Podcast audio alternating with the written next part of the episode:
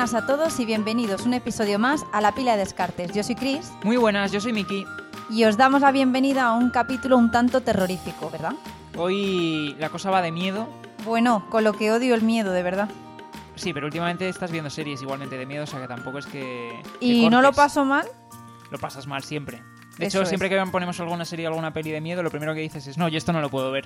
Claro, correcto, correcto. Y no contentos con eso, me quieren llevar a un escape room de miedo, que ya hemos hecho alguno y bueno, mejor no comentamos cómo acabé.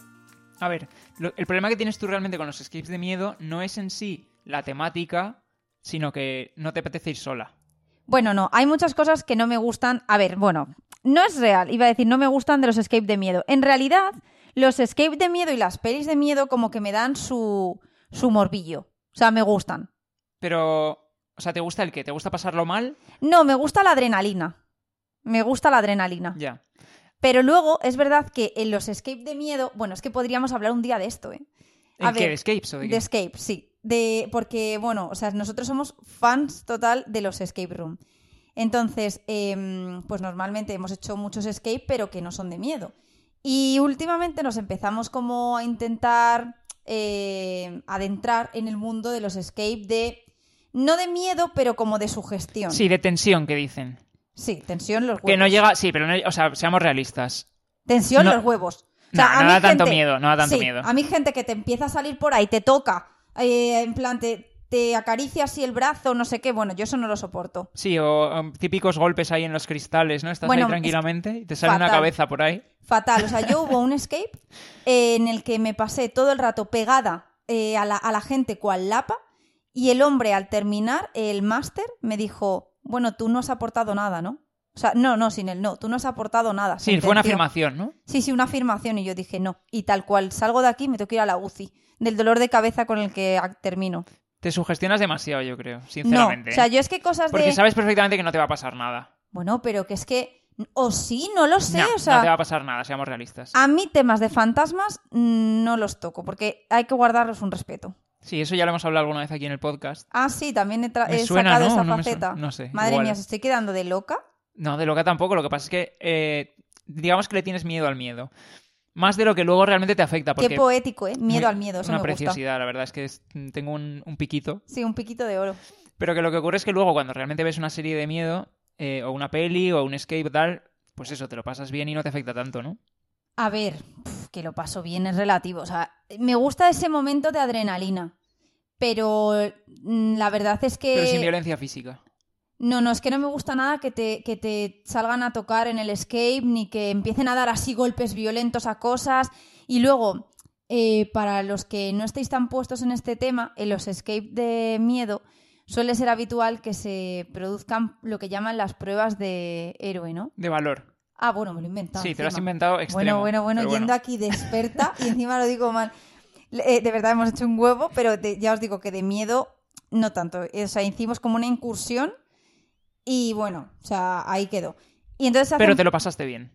Bueno, sí, pero, pero no hice nada. Entonces, pruebas de valor. ¿Y en qué consisten? Pues en que el máster suele nombrar a una persona para que vaya a hacer una prueba él solo. Y normalmente tiene que pasar por algún, pues por algún pasillo terriblemente oscuro, eh, o quedarse solo en una sala y hacer algo. O sea, cosas un poquito creepy, ¿no? Sí, donde la dificultad además está en que no tienes a nadie en quien te puedas apoyar. Correcto. ¿Y qué pasa? Que muchas veces dicen los eh, máster, no, tranquilos, llamamos a la persona que veamos que es la más eh, como echada para adelante. Mentira, llaman a la que más miedo tienen. La que más juego puede dar. Sí, bueno, más juego puede dar o la que peor lo va a pasar. Entonces, mi táctica en esos escape es entrar y hacerme la valiente. En plan, coger a alguien del grupo que Que sepáis no que es son- verdad, es que no lo haces. ¿Cómo Lo que tu táctica? No. Mi táctica es entrar y empezar a acusar a alguien. En plan de no tengas miedo, venga, tranquila, y todos con eso te lo único que apoyamos". demuestras es que eres tú la que tiene más miedo que nadie. Eso es lo que no entiendo por qué acaban, mm, acabo revelándome, pero mi táctica es esa. Nada, no te funciona. Bueno. Igual que en los roles ocultos, tampoco te funciona. Bueno, los roles ocultos últimamente estoy que me salgo, ¿eh? Bueno, comentaremos luego. Ah, bueno, es verdad, no, claro, es verdad. Claro, vamos a comentar algo que me va a dejar en muy mal lugar. En muy mal lugar. Entonces, ¿por qué estamos hablando ahora de miedo en este capítulo? Eso. Pues estamos hablando de miedo porque, bueno, no es Halloween, no tiene nada que ver con Halloween, llegamos tarde a Halloween, Tarde. pero vamos a comentar sobre todo de Among Cultist, que es un juego de... No es tanto de miedo, realmente es errores ocultos, pero hay, hay unos cultistas ahí haciendo un ritual y tenemos que impedirlo. Y luego hay varios juegos de los que vamos a comentar, eh, sobre todo en las campañas de Kickstarter, pero bueno. Eh, Como es un tema que me ha parecido interesante o que no hemos tratado aquí, pues juegos de miedo. No, no entrando... O sea, no dan- los juegos de miedo no es como una peli, como un escape o tal, que te vayan Ya. a perseguir o lo que sea, pero bueno, la temática, ¿no? Aunque te diré que yo hay juegos de mesa de miedo que me apetece mucho jugar. Por ejemplo, El Final Girl. sí. Sí, lo llevo diciendo desde hace tiempo. Lo que pasa es que es un juego en solitario. Bueno, pero yo creo que se puede jugar en solitario, pero... Cooperativo. Claro, eso es, sí. Ya, bueno. Me gustaría probarlo, la Pero entonces verdad. a lo mejor el, el componente de miedo que pueda tener ya no te da miedo porque estás en compañía. Bueno, es que yo creo que esa es la gracia. Para los que nos da un poco Bah, miedo el la miedo, gracia, dice. pues sí, que lo juegues en compañía y así, pues Trampear. no te... Bueno, Bueno, pues vamos a, vamos a ir un poco al grano porque tenemos muchos juegos que comentar hoy. Entonces, si te parece, vamos a ir empezando ya con nuestra sección de actualidad. venga, dale. Entonces, en nuestra sección de actualidad lo que hacemos siempre es que os traemos pues anuncios de juegos nuevos o campañas de Kickstarter o de GameFound que estén ahora mismo en curso y eh, pues que nos parecen interesantes para que las conozcáis. Entonces, la primera que os traemos hoy, pues muy en relación con la temática del día, es el juego de mesa de So, las películas. Madre de Dios. SAW tiene no sé cuántas pelis van ya, 10, 11 o no sé, 10 pelis yo creo, ¿no? No lo sé, yo vi... Una barbaridad. un- no sé, como unas pocas y ya. Hmm, Entonces estas películas, para los que no las conozcáis, eh, pues son películas en las cuales de repente hay una- un grupo de personas que se despiertan en, como en una sala o en algún sitio eh, y tienen pues que superar una especie de prueba o de reto. Muy escape room, ¿eh? Sí, es un poco. De hecho, es muy rollo escape room, efectivamente. Sí, Y tienen que superar algún reto o alguna prueba porque si no, pues van a morir, ¿no? sí. Entonces, pues eso, ahora han sacado el juego de mesa y en este juego de mesa eh, la temática es que eh, pues tenemos como que diseñar pruebas macabras eh, combinando cartas y demás para convertirnos como en los sucesores de, de Billy, que es el, ¿Billy? el payaso este... ¿Billy? Sí, creo que se llama Billy, ¿no? Pero ¿quién es este Billy? El payaso de eso, en plan el que tiene los coloretes ahí Ah. pintados en plan... Vale, vale. Igual me he inventado el nombre, A mí no me suena de nada, pero oye, que puede ser, ¿eh? No lo sé. En cualquier caso, eh, pues eso. eh, a ver, esto sobre todo lo he traído porque me ha llamado la atención una cosa que, que, que viene con la campaña. A ver. Tenemos por un lado una edición eh, retail estándar, llaman, que Pero cuesta... una pregunta, espera. Sí. El juego es un poco de terror basado en las pelis de eso. Sí, ¿no? o sea, realmente, o sea, el juego tampoco es que me llame... Sí, se llama Billy, ya lo, acabo de ver en la campaña. Vale. Tampoco es que me o sea, no- ni siquiera a nivel mecánico me parece en plan, o sea, no, no he profundizado tanto, la verdad. Pero me ha llamado mucho la atención esto que voy a comentar ahora. ¿vale? Pero espera, es Sí. un juego que lleva ya recaudado 139.000 euros. Sí, pero que es que es lo de menos realmente. Ah, vale, nada Es que no- importa. No, no, importa. O Vale. sea, lo, lo que venía a comentar es otra cosa. Vale, di. Lo que vengo a comentar es que, bueno, tiene una edición estándar que cuesta 52 euros, ¿vale? Para que tengáis un marco de referencia. Sí. Y luego tiene una edición coleccionista que cuesta 75 euros. ¿Vale? Bueno, esto es en dólares, en libras, perdón, pues la conversión sale a eso. Vale. Es decir, sale eh, con un incremento de 23 euros. Vale. ¿Y por qué lo digo esto? Pues porque la edición coleccionista Sí. te viene con una mano tamaño real. Lo estoy viendo. Pero qué locura, ¿no? Es una mano tamaño real, Pero como que- así pero es- cercenada. Pero que está como bastante bien hecha. Está muy bien hecha, sí, sí, es una mini, no mini. En plan, es una mano tamaño real que no sé qué tiene, tiene como una especie de Madre código o de algo jugable o no sé exactamente qué es lo que trae. Sí. Pero, pero es que me ha llamado tantísimo la atención esto que lo he tenido que meter, la verdad. Bueno. Simplemente por, o sea, 23 euros por la mano tamaño real no me parece mal, ¿eh? No me parece cara. Pero que, Dios, la mano es que es como muy... Está demasiado bien hecha. Sí. O sea, a mí me, me- me ha llamado mucho la atención. Bueno, luego en el juego otra cosa que quería comentar también es que vas, va- conforme vas haciendo las, las, las- los retos estos que tienes que montar con las trampas, vas perdiendo miembros. En plan, brazos, piernas. Sí, tienes como 64 tokens de El daño, juego es un escándalo, la verdad. que son las partes del cuerpo. El token de Show es eh, una sierra. Son, eh, hay seis cartas de personaje. Y claro, efectivamente, cada uno te viene con sus partes del cuerpo y conforme Las va perdiendo. las sí. va perdiendo. Y puedes perderlas de múltiples maneras, en plan, te, puede- te la pueden amputar o yo que sé, algo de, aparecen unos huesos aquí, como que, yo que sé, se te ha comido la piel o no tengo ni idea, la verdad. Pero bueno, eh, si os han molado las pelis, a lo mejor os interesa el juego. Cada Mirároslo. personaje es asimétrico, tiene como su historia. Que sí, que sí, pero que es lo de menos. Bueno, pero a mí, oye, me- a mí me interesa conocer esto. Pero o es que, bueno, está vale. perfecto, la mano esa Pero está tú has perfecta. pasado de repente de juegos de animales happy a que ahora de repente quieres conocer todos los detalles sobre el juego de So. ¿o qué? Así soy. No, es que, o sea, me llama la atención porque, o sea, es que, no sé, está- es, es raro, ¿no? El juego, o sea, A mí me, sí, me parece un poco extraño, la verdad. es un poco extraño porque las fichas del de personaje te vienen como si fuese un puzzle y conforme te van arrancando las partes vas quitando el miembro como Eso es. el- la, la piecita del puzzle que te arrancan, ¿no? Sí, Es, es curioso. es curioso. Pero lo de la mano a mí es lo que más escandaloso me parece. O sea, me, me parece absolutamente innecesario. Sí, pero bueno, eh, O sea, no sé ni cómo entra en la caja, sinceramente, esto. no lo sé, pero es que tú imagínate eh, jugar con esa mano ahí al lado. O sea, es que da... Saludando. Además Ya. tienen como tienen una versión, un prototipo ya hecho de la mano al final de la campaña Sí. Y está muy bien hecha efectivamente, o sea, es como si estuviera ahí pues eso, cortada y como ya en plan pues de llevar un tiempo ahí muerta. Sí, sí, que sí, que sí, que sí, que está perfectamente con mucho detalle. Bueno, es un juego que lleva recaudado 139.000 euros, que le quedan tres días a la campaña, o sea, poco, muy poco, Muy poquito. y que eso, que está basada en la peli de Show. Pues nada, esta era la primera campaña que os traíamos. Y que es de 1 a 6 jugadores competitivo, no es un juego cooperativo. Hmm. Es ver quién consigue convertirse en el sucesor de Billy. En plan haciendo las trampas pues más más locas. Madre mía, maldito Billy, ¿eh? Me encanta, Billy me encanta ahí con el triciclo. Sí, sí, está gracioso, la verdad. A ver, no sé, o sea, la producción está bastante cuidada, Sí, pero no sé a nivel de juego, de mecánica, qué tal. claro, eso pues que lo mire cada uno. Aquí de lo que hemos venido a hablar es de la mano. De la mano, ya Y está, ya está. sí, está claro. No había otro motivo. Venga, vamos a pasar a la segunda campaña de Kickstarter que os traemos hoy. Y en, en este caso es un juego que está recaudando bastante más, pero porque viene también de, Hombre, una, claro. de una propiedad intelectual bastante tocha.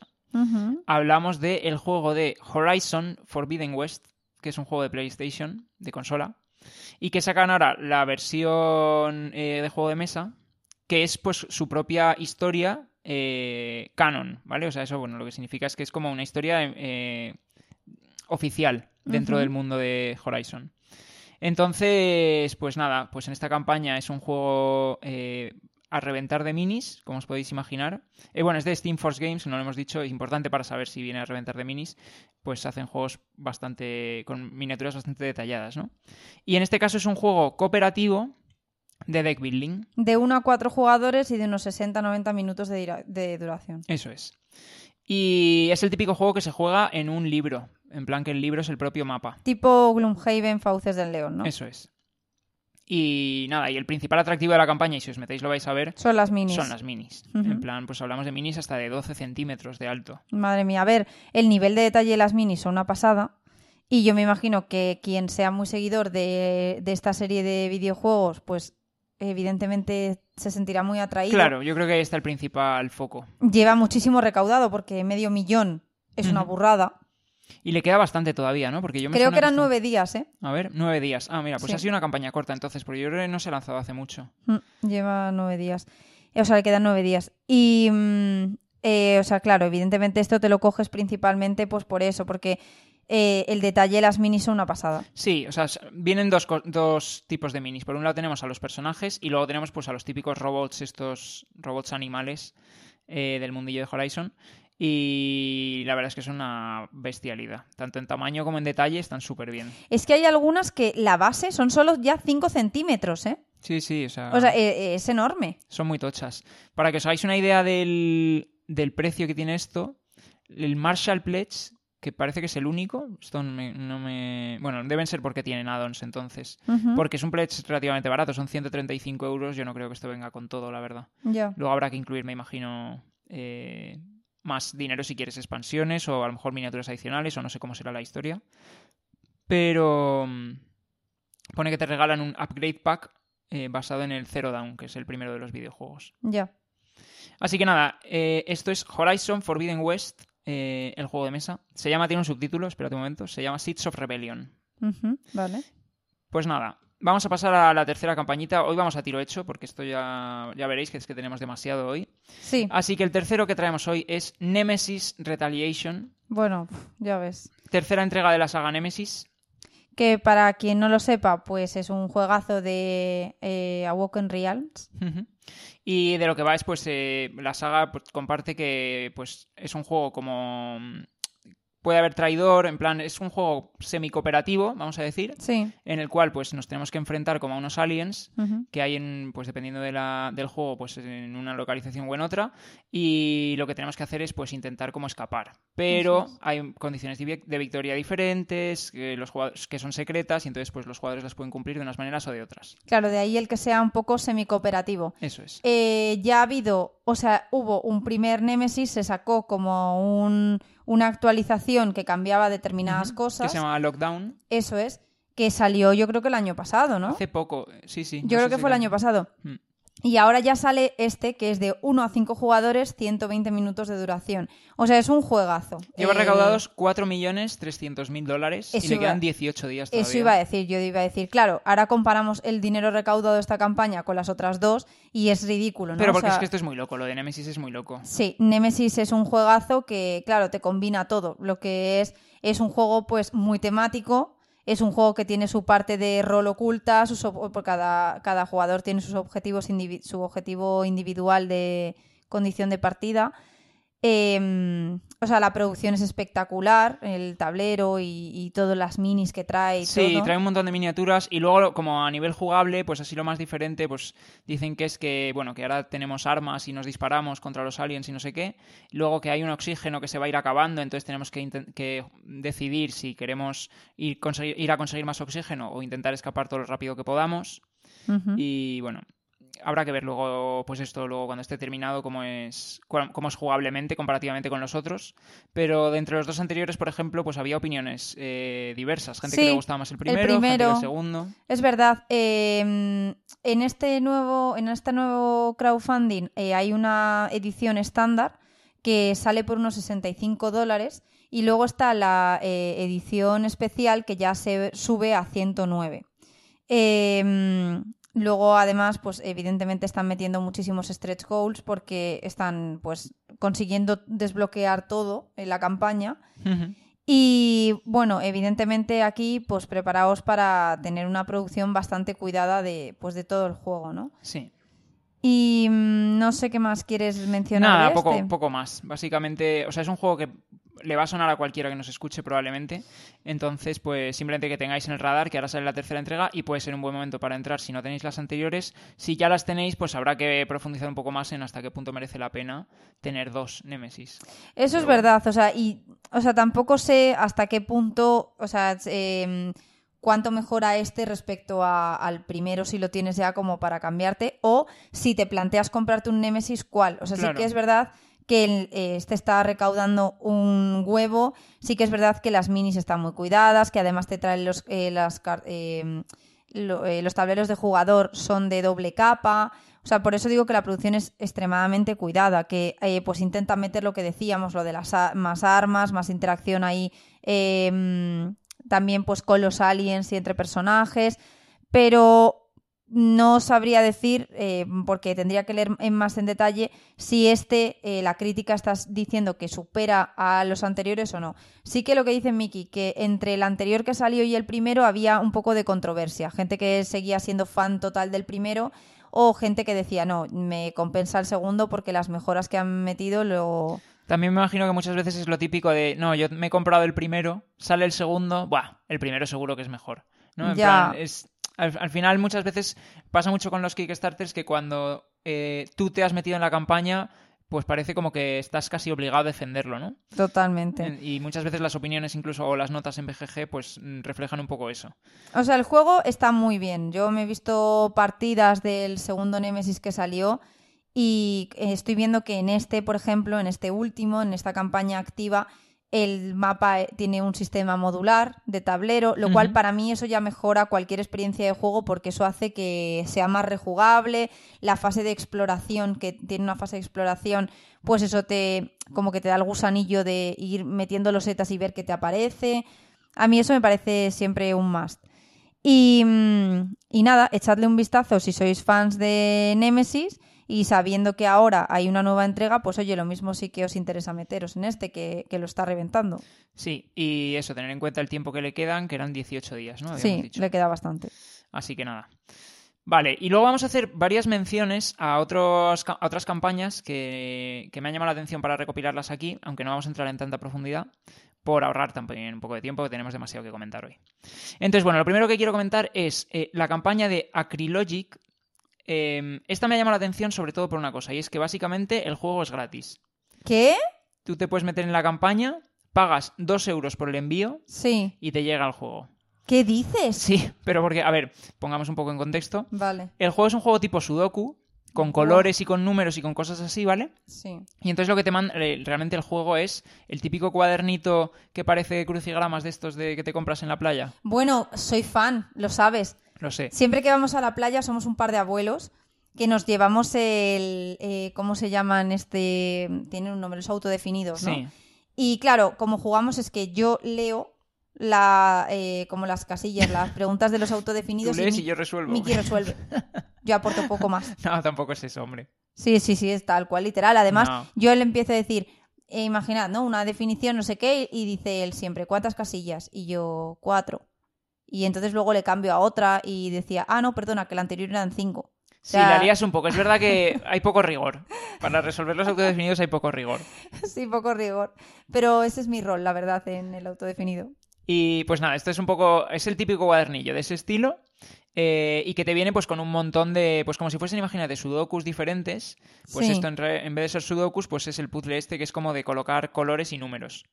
Vale, Y- pero... Y, es gratis, o sea, por cero euros, solo con dos euros de envío tienes el. Te mandan, creo que son dos eh, cuadernillos. Sí, eh, y luego, si quieres, que te viene con 54 puzzles en total. sí. Y por luego- cero, eh, por- a ver, por dos euros. o- Por dos euros que es el envío. Vale, O sea, pone claro, dos te sale a euros, cero, vale. dos euros y incluye envío, pone. Vale, claro. Vale, vale. Eh, y luego, si quieres más, pues eh, ya puedes comprarlos, ¿vale? Vale. Eh, y que te vendrá con puzzles diferentes, más puzzles diferentes. Y tiene un modo, si, solo con los cuadernillos estos que te mandan del modo gratis, puedes jugar en solo o en cooperativo. Pero, Dice. y una pregunta, ¿y, y si quieres más? Pues si quieres más, los, inclu- los añades al pledge. ¿Pero y cuánto cuestan? Ya, pues no lo sé. A ver, eh, es que, bueno, o sea, me imagino que la gente va a ir al gratis, la verdad. A ver, yo es que te estoy... O sea, mi, mi siguiente pregunta era ¿por qué no nos hemos metido? Ya, pues no sé. sí, métete, sí. métete, porfa. Venga, nos metemos, me parece bien. Sí, sí, a mí... pa- parece un poco ratas, ¿no? En plan, la campaña en la que nos metemos es la que es gratis. No, hombre, no. Todavía estoy recordando el Dragon Eclipse, ¿sabes? Me parto. Pero mm, es que está muy curioso, ¿no? Ah, dice Porque- que, mira, dice que, eh, o sea, te dan un 50% de descuento en la campaña por el resto de cuadernillos adicionales. Sí. Dice que, por ejemplo, podrías comprar 20 copias por 20 euros en vez de 40. O sea, que cuesta como a 2 euros la, el, cuadernillo. Vale. Entonces, pues eso, de- dependiendo del número de cuadernillos que quieras comprar, eh, pues eso. Pero es que, por ejemplo, estoy viendo que hay cosas de colores que te dice, por ejemplo, Es que lo que me da la impresión... un momento, Sí. porfa, te dice yellow, el amarillo. Hmm. Entonces tú tienes que poner que se forma con yellow o yellow, o white y yellow. O sea, con amarillo y amarillo o amarillo y blanco. Claro, y a lo mejor con el verde se forma con azul y amarillo. Buah, yo estoy fuera de este juego. O sea, quiero decir, no, o sea, estoy dentro porque me lo quiero coger en los cuadernillos y probar, pero que yo esto sabes perfectamente que soy nula. Pone, te vienen dos cuadernos, ¿vale? Los dos cuadernos que te vienen gratis son Sí. uno de puzzles 3x3. Imaginaros Vale. un sudoku de 3x3 en los cuales pues, vais a tener que escribir algo en las casillas. Sí. Y luego también el otro cuadernillo es de 4x4. Dice que para jugar en solo o en cooperativo, con Sí. un pledge es suficiente. Pero que para competitivo necesitas un pledge por cada jugador. Vale, vale, vale. Pero. ¿vale? Entonces, al final, claro, ¿por qué te sale a, ¿por qué te sale a 20 euros Claro. 20 copias? Pues porque básicamente estás pagando el pledge N veces. ¿Vale? No es que tengas que añadir cosas adicionales. Tienes que como que añadir varios pledges de estos de gratis y, te y pagas el envío. Claro, Entonces, dos euros cada dos cuadernillos. claro. Y bueno, lo si lo quieres jugar en competitivo. En competitivo, claro, porque al final los cuadernillos es verdad que son el mismo para todos. Por eso Ya. es por lo que, ¿sabes? O sea, que no es que realmente vayas a tener puzzles adicionales. Vale, pero que por ejemplo te viene, para que nos ha- eh, hagamos una idea, una cuadrícula donde te pone como eh, en los lados de en cada En las aristas, arista digamos. un color, por ejemplo gris, en otro te pone ver, eh, bueno, aquí empieza ya mi dislexia, ¿no? Eh, azul, eh, quería decir verde, eh, azul y digo verde, azul, naranja, rojo, y entonces tú tienes que poner en las casillas. Claro, es como, claro, vale, ya entiendo por qué dices como un sudoku, porque, claro, a lo mejor hay un lado que comparte eh, arriba está el gris y en el lateral está el azul. Entonces, claro, eh, si tú en una casilla pones, eh, por ejemplo, el blanco, te va a afectar también a la de al lado y viceversa. Sí. O sea, estoy y- y explicando mal, pero haceros una idea. Sí, pero es básicamente... Haced un esfuerzo. Y que, y que lo que tú pones en una casilla Sí. te afecta a las del resto. Claro, eso he dicho. Claro, pero no solo lo que hay en las aristas, que también. Lo que hay en las aristas como que te da pistas. Ya, ah, vale, vale, sí, tra- claro, te afecta porque porque es rollo sudoku, como un sudoku. Sí, dice, por ejemplo, dice, si hay en, en una arista que separa dos cuadrados, hay un 5, por ejemplo, Sí, significa que en las casillas del lado hay, por ejemplo, un 3 y un 2. Porque suman vale, 5, ¿vale? vale, En cada casilla tú tienes que escribir un número y un color. vale. Ah, vale. Entonces, si es si te aparece un, en, la- en una arista un número, sabes que las dos casillas de al lado suman Sí. eso. Vale. Y si te aparece un color, sabes que los dos colores de al lado suman eso. Ese. Claro. Vale. Entonces, pues tienes que ir eh, haciendo tus simulaciones. A ver, si pongo aquí azul 2, a ver esto cómo afecta a azul 2, y luego lo sumo con amarillo que hay en esta otra, pues aquí tiene que hacer no sé qué. Vale, esa es un poco la idea. Bueno, pues tiene buena pinta. Está curioso, ¿no? a mí me parece un Como- concepto original, la verdad. Sí, Y luego a nivel de campaña me, me ha llamado también la atención el modelo económico, ¿no? De en plan de no cobrar nada por el juego, sino simplemente el envío. sí, sí, me parece curioso, pero claro, así la gente se mete y ya en el fondo yo creo que dices, bueno, pues pido unos cuadernillos más. Claro, ¿no? puede ser. Y, o que luego, yo que sé, sa- saquen adicionales. O ah, también se hace un nombre la editorial. De hecho, es que esta editorial eh, son los que sacaron el Clash of Decks, que es un juego de cartas de uno contra uno, eh, que también era. Podías pedir una copia gratuita directamente. O sea, o que es su un modus operandi. Claro, sí, sí. A través de su web podías, eh, podías pedir una copia gratuita. Muy curioso. Pues sí, nosotros lo vamos a pedir. La verdad es que me, me apetece probarlo, sí. Joder, y además si te dan la opción de gratis, solo dos euros. Claro, bueno, claro, es un canteo. La verdad es que a mí me llama muchísimo la atención. En el mundo que vivimos ahora mismo de Kickstarters de 120 euros para arriba, Total. encontrarte uno que es, que es gratis Sí, sí. es, muy llamativo, la verdad. Piensas, eh, ¿qué me vas a pedir a cambio? ¿Dónde viene la sorpresa? ¿Dónde está la broma? Vale, pues vamos a pasar a la siguiente campaña. Esta es una campaña que ya hemos comentado porque, bueno, anunciamos que la iban a sacar. Y como es una editorial que a nosotros nos gusta mucho, pues os lo traemos de nuevo ahora que ya se ha publicado la campaña. Es el Heroes of Land, Air and Sea, que es de Gameling Games. Es un juego que ya sacaron en su día. eh, y es un juego que ahora vuelve a Kickstarter en plan con componentes deluxe y con todo. Y simplemente, bueno, lo mencionamos, que os hagáis una idea de que el Pledge All In, ¿vale? El, eh, el que incluye todo, si no tienes nada del juego y lo quieres todo, son 300 euros. ¡Madre mía! Claro, bueno, es que ves, Eh, pues ahora ya cobra como cuádruple importancia, ¿no? Lo que estamos comentando esto de la campaña gratis de antes. Ya te digo. Bueno, llevan recaudados ya 240.000 euros, le quedan 16 días a la campaña, pero, pero de verdad, eh, es un juego de 1 a 7 jugadores, 90 minutos de duración, pero ¿de verdad me está diciendo 300 euros? Sí, pone de hecho que ese pledge de 300 euros, bueno, 299, bueno, son dólares, perdón, no son euros, ¿vale? Pero bueno, Ujú. 299 dólares es un descuento del 30%, entiendo que respecto al PvP, que son 430 dólares. ¿Cómo? Eso dice, dice que te lo estás llevando con un, con un ahorro del 30%. No, es que esto me mata, es como lo del Black Friday, ¿no? En plan, te llevas el ahorro, pero, pero bueno, o sea, es un ahorro, o sea, es una burrada, ¿no? Es, sí, es un poco canteo, la verdad. Pero claro, es que es muchísimo contenido. A ver, est- eh, ese pledge es el típico que o te miras en condiciones el juego o no te metas del tirón como loco. Ya, ya. También tiene luego opciones para el que ya tenga, por ejemplo, el base, coger las expansiones nuevas y cosas así, porque hay como dos expansiones nuevas, una de eventos y otra de como de, de batalla, una caja de batalla. Bueno, pero recuerda un poco cosas sobre el juego. Eh, pues eh, la verdad, es que no lo he jugado, sinceramente. O sea, la editorial hemos jugado prácticamente Todo. todo Sí, porque son los que sacan los Tiny Epics. sí. Pero este justo no lo hemos jugado. Eh, sé que es un juego así como de, pues eso, de desarrollo en un mapa y tal. Sí, que tienes, es un 4X. Sí, O sea, tienes eh, la famosa exploración, expansión, explotación y exterminio. eh, exterminio. Sí.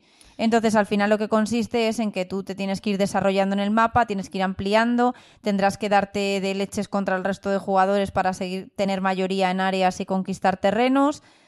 Y que tiene temática un poco, vamos, es fantasy. Y luego razas eh, asimétricas en cuanto a sus poderes, su desarrollo y demás. Eso es. Vale. Y nada, eso, temática fantasy. Tom Basel lo pone eh, espectacular. De hecho, tiene su Seal of eh, Excellence, que es como cuando le, el sello que le da él a los juegos que considera que son muy, muy buenos. Y claro, llama la atención que esté dentro de Gamelin por lo que decimos, porque esta gente saca los Tiny Epic y este es como un juego ya Todo lo contrario. todo lo contrario, o sea, eh, expansión total en la mesa. Y claro, evidentemente, pues es una pasada hablar de 300 euros y que te digan que encima te estás ahorrando dinero porque podían ser 400 y pico, Y luego estoy pero viendo... es, que, es que son muchísimas cajas, muchísimas Hmm. expansiones, muchísimo contenido. Sí, estoy viendo en la campaña además que tiene una opción de miniaturas pintadas ya por 1,50 la miniatura. Ya. Que es, a ver, son bastantes miniaturas, a lo mejor te sale en total, no sé, me lo invento, ¿no? Pero como a 50 euros el, el añadir todo esto. Probablemente un poco más, porque son más de, más de 15, o sea que. Más de. Bueno, son, perdón, más de 30 y pico. Sí, puede ir por ahí, a lo mejor son como unos 50, 60 dólares.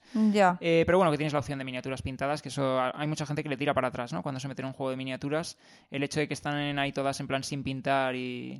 A Pero ver, a mí este juego me llama mucho la atención, o sea, cosas que me gustan en general del concepto del juego este, ¿no? O sea, me gusta el que cada uno tenga como su, mm, su reino Y que tú al final tienes que ir como progresando en tu reino y consiguiendo como mm, ir desbloqueando fases de desarrollo de tu reino, ¿no? Y eso al final luego te da como... Sí, eres más co- potente. por eso es, como ventajas. Y luego, por ejemplo, eh, hay eh, como determinados, mm, no sé cómo decirlo, como clases de trabajadores, bueno, que no son trabajadores, sino como gente de Sí, como tu personajes, ¿no? tropa, Como- sí. Que evolucionan, van evolucionando hasta convertirse en guerreros que son muy poderosos y los guerreros ascienden hasta convertirse en los héroes. Entonces, Pero tú eh, estás puestísima en este juego. Yo no sabía que tú estabas tan puestísima en este juego. Sí, sí, sí. Eso es. Y mm, entonces, eh, me gusta como esa fase que tiene como de ir evolucionando a los propios, tus, tus propias tropas o tus propios eh, meeples, ¿no? Que van creciendo, o sea, no solamente vas desarrollando tú tu expansión en el mapa, te vas, eh, mm, pues vas consiguiendo más territorios, te vas haciendo más fuerte y tal, sino esa evolución de los, de, pues de tus tropas me parece como muy interesante, ¿no? Y luego también eh, tienes acceso a temas de mm, como barcos. O sea, na- eh, Sí, hay como naves voladoras. y- Eso es. sí. eh, pero hay dos que son como eh, acuáticos y aéreas. Y luego además tienes criaturas míticas. Entonces, como que, bueno, al final es eso, ¿no? Que puedes conquistar tanto por tierra, mar eh, y aire. Claro. Y entonces por, mm, es gracioso que por aire tengas estas criaturas como, como distintas que además en la campaña te las muestran donde mm, o sea, son muy producción de Gamelin. Sí. Y luego, de hecho, hay un continente eh, flotante. En plan, que es como una especie de isla voladora Ah, qué guay, ¿no? en la que también te puedes subir y demás. Sí, sí, sí, sí. Y entonces nada, tú puedes atacar eh, la- los barcos del resto de gente, sus territorios. O sea, bueno, a mí me parece que es un juego que tiene muy buena pinta, me gustaría jugarlo, por lo que digo, porque todo lo que es evolución de tu, de tu reinado, de tus personajes y tal, me llama la atención, pero porque me llama la atención ese tipo de juegos y que tenga esa temática fantasy me gusta mucho. Muy bueno, la verdad es que tiene muy buena pinta. Y esta compañía, además, esta editorial, eh, lo hace. A mí me parece que lo hace todo muy bien, tiene un modelo de negocio muy claro. Les ha funcionado muy bien lo de los Tiny Epics. Y me gusta además que este juego, que no es Tiny Epic, pues ahora se atrevan otra vez a volver a lanzarlo y demás. Ojalá Sí, que les vaya guay. La verdad es que sí, y que, a ver, que podéis realmente como configuraros vosotros hasta qué punto queréis comprar todo o no. O sí, puedes entrar solo con el base, de hecho. Efectivamente, Mm. de hecho tienen multitud de, op- eh, de opciones para que te puedas coger solamente pues el core game y no sé qué, o no el core game y te coges esta expansión nueva, lo que sea. Eso es. Os tiene que gustar este tipo de juegos que decimos que son pues un 4X. Ujú. Vale, pues vamos a pasar a la penúltima campaña que os traemos hoy. Como podéis comprobar, no son pocas. Eh, había que meter un juego de animales. Había que meterlo Por supuesto, ya es- pero eh, que sepas que, bueno, Sí, este no es tu tipo de juego de animales. correcto. Eh, lo sé. correcto. Hablamos de Kelp Shark vs. Octopus. Es un juego asimétrico de uno contra uno, en el que uno lleva al tiburón y el otro lleva al pulpo. Y... ¿Desde cuándo los tiburones y los pulpos son enemigos? Ya, ¿quién les ha enfrentado, no? ¿Por Ya. qué, no? Bueno, es un juego de dos jugadores asimétrico. Sí. O sea, por eso de ahí que sea eh, tiburón contra eh, pulpo. Sí, eso que es. queda muchísimo mejor en inglés. O sea, Sharp eh, Sí, pulpo, es que pulpo es una palabra que no mola mucho, ¿verdad? No, pulpo en español es como pulpo. O sea, además se te pega a los labios, ¿no? Pulpo. Sí, no suena bien pulpo. y en cambio, octopus, pues claro, tiene mucho poderío. Claro, te suena como al Doctor Octopus, ¿no? Claro, al de Spider-Man. Eh, entonces, bueno, este juego, eh, básicamente lo que decimos, es un juego de uno contra uno. Tenemos como una especie de mapa del fondo marino y tenemos que ir, pues, pues, pegándonos, básicamente. Ahí cada jugador tiene sus cartas eh, y dice que es altamente asimétrico. En plan, pues me imagino que, que la manera de jugar de cada uno de los dos personajes será muy diferente. Pero vamos, un poco del estilo de estos juegos uno contra uno asimétricos, como el Pagan este que salió hace poco, por bueno, ejemplo. o los Unmatched, O los ¿sabes? Unmatched, Yo, sí. Es un juego de pegarte uno contra otro. Cada uno tiene su asimetría y sus fortalezas y sus debilidades. Y al final te pegas en el mapa bajando cartas, ¿no? Eso con es. cartas. Es un juego que es eso, eh, promete una alta interacción, es lógico porque es de pegarse dos, o sea, entonces eh, no hay más. Eh, de 40 a 60 minutos de duración. Y, Y el pledge son 45 euros la edición estándar, 60 Ujú. euros la edición deluxe, 68 euros un pack de la edición deluxe con una, expansión, una mini expansión que se llama Brilliant Behaviors ¿Mm? y que te incluye, te incluye, por ejemplo, dice aquí el jellyfish, que es la, la medusa, ¿no? Ah, sí. Y dice que te eh, dice que la puedes la, la puede jugar el pulpo para intentar robar energía del tiburón. Ah. Eh, luego tiene otra trozo de las mini expansión que son como zonas con efectos, otra que es como un coco. Hay un coco en el cual se puede esconder el pulpo. A mí hay una cosa que me, me produce un poquito de toque, ¿vale? Y es que en la edición que es la... mm, como la... No sé si es la básica La o... Sí, la estándar, ¿vale? Te trae como una miniatura del tiburón. ¿Vale? Que está Sí. chulísima, la verdad, o sea, está, está guay. Luego también hay dados, ¿vale? Pero la- lo más llamativo es la miniatura del tiburón y eh, te trae un inserto, todo fenomenal. Y cuando te pasas a la Deluxe Edition, te pone la miniatura del tiburón, que estaba, pero ahora la miniatura también del, del pulpo. Y dices, Sí, que en la estándar te quedas sin el pulpo, ¿no? es así, porque yo es mi interpretación. Y Es dices, así, es así. Eh, "Oh tiene my God", ¿no? de que es así, sí. Luego, en la, en la estándar, en la normal, las, hay una bolsita para el pulpo y una bolsita para el tiburón. Eh, vale, pues resulta que cuando te vas a la deluxe son la misma bolsita, pero en cambio no solamente ya se diferencia por color, que es la roja pulpo, la azul tiburón, sino que ya te viene como tejido en una un pulpo y en otra un tiburón. Y dices, joder, es que de verdad... A ver, pero, es- eh, pero te sorprende. O sea, esto Hombre, es lo pues es que es de como- invitarte como- a que te metas en la deluxe. Ya, pero es que es como rollo. eh, mira, en la básica mm, te doy sin acabar las cosas. Te doy cosas. Bueno, sin y en acabar... la otra ya las acabo. Y es como, bueno, pues hombre, me siento un poco timada. A ¿no? ver, jugablemente, ¿qué más da que la bolsa esté bordada o no? Vale, y entonces, claro, y jugablemente a lo mejor no necesitas la mini del pulpo, Claro, pero, probablemente no la necesites. pero hombre, un toque máximo tokens y ya que está. el que se pida el tiburón tiene su mini y el otro mira. El del pulpo mira. Sí, el del pulpo. Pues nadie querrá pedirse al pulpo. Claro, pues es un juego de dos. Unos pulpo y otros tiburón. O sea, me parece como asimétrico ya hasta compo- en componentes. Sí, hay, hay un jugador que claramente sale perdiendo. Sale eso. perdiendo el del pulpo, o sea, Pues nada, pero te metes en la deluxe y ya está. claro, pero... Ellos lo que, mira, te ponen ahí el precio, 15 euros de diferencia. Y dices, pues por 15 euros, pues ya me Pero pillo- de verdad, es que, o sea, estoy muy en contra de este tema. es Ah, que encima bueno. lo anuncian 20 veces en la página y te pone, además, contentos, te contentos. Te dicen, sí, la Deluxe Edition viene con una mini del, del pulpo tam- también. Y dices, pero hombre, métemelo también en la del estándar. Que es que si no. Nada, lo que ha quedado claro es que ahora mismo te has, te has mal acostumbrado a que las campañas sean gratuitas. No, no, Sí. escucha. Pero, ah, Yo oye, yo es quiero eso. hacer una encuesta eh, que alguien me conteste en los comentarios. ¿Es normal que en la estándar te pongan solo la mini de uno de los jugadores y en la deluxe ya el de los dos? A ver, es raro porque ellos te podrían argumentar, no, en la estándar para bajar el precio quitamos una. Pues no sé. Pues pero, quita las quita dos la otra y, y pones un pones y ya. Sí, claro, o sea, standee o lo que sea, sí. Me parece como de mal gusto que el del pulpo mire. Es un poco raro. Sí, es raro, la verdad. A ver, por decir, la estándar son 45, la deluxe 60, pues ya con esto evidentemente te vas a la 60. Pero eso es lo que quieren que Claro. pienses. Claro. Es el capitalismo, Chris. Pues nada, pues capitalismo total. Nada. A ver, eh, bueno, iba a decir, un juego de 60 euros Kickstarter, tal, pues ya es un precio bajo, pero bueno, realmente que todo depende de compla- del, de lo elaborado de los componentes, ¿no? Porque al final si estamos hablando de tokens y un tablero y cartas y poco más... Bueno, pues- o sea, a ver, tienes las bolsitas, de lo que vas que tú de la bolsita sacas los dados y los tiras y te vas moviendo con tu ficha a través de, del mapa donde has colocado los dados. Es de lo que va, o sea, echadle un vistazo, pero básicamente esto que... Sí, sí, jugablemente tiene buena pinta. ¿Qué O sea, los juegos de uno contra uno asimétricos suelen...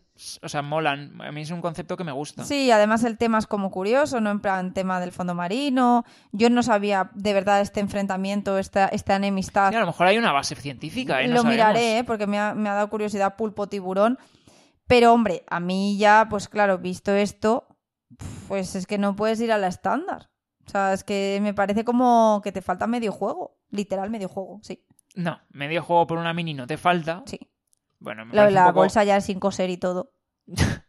Pues a ver, pues medio juego por 15 euros más, entonces igual sí que... Porque si, si te dan medio juego y no puedes jugar, mal vamos.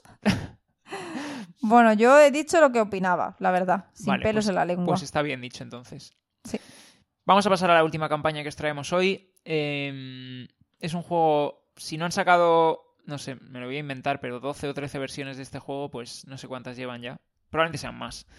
Eh, hablamos de el nuevo Zombicide.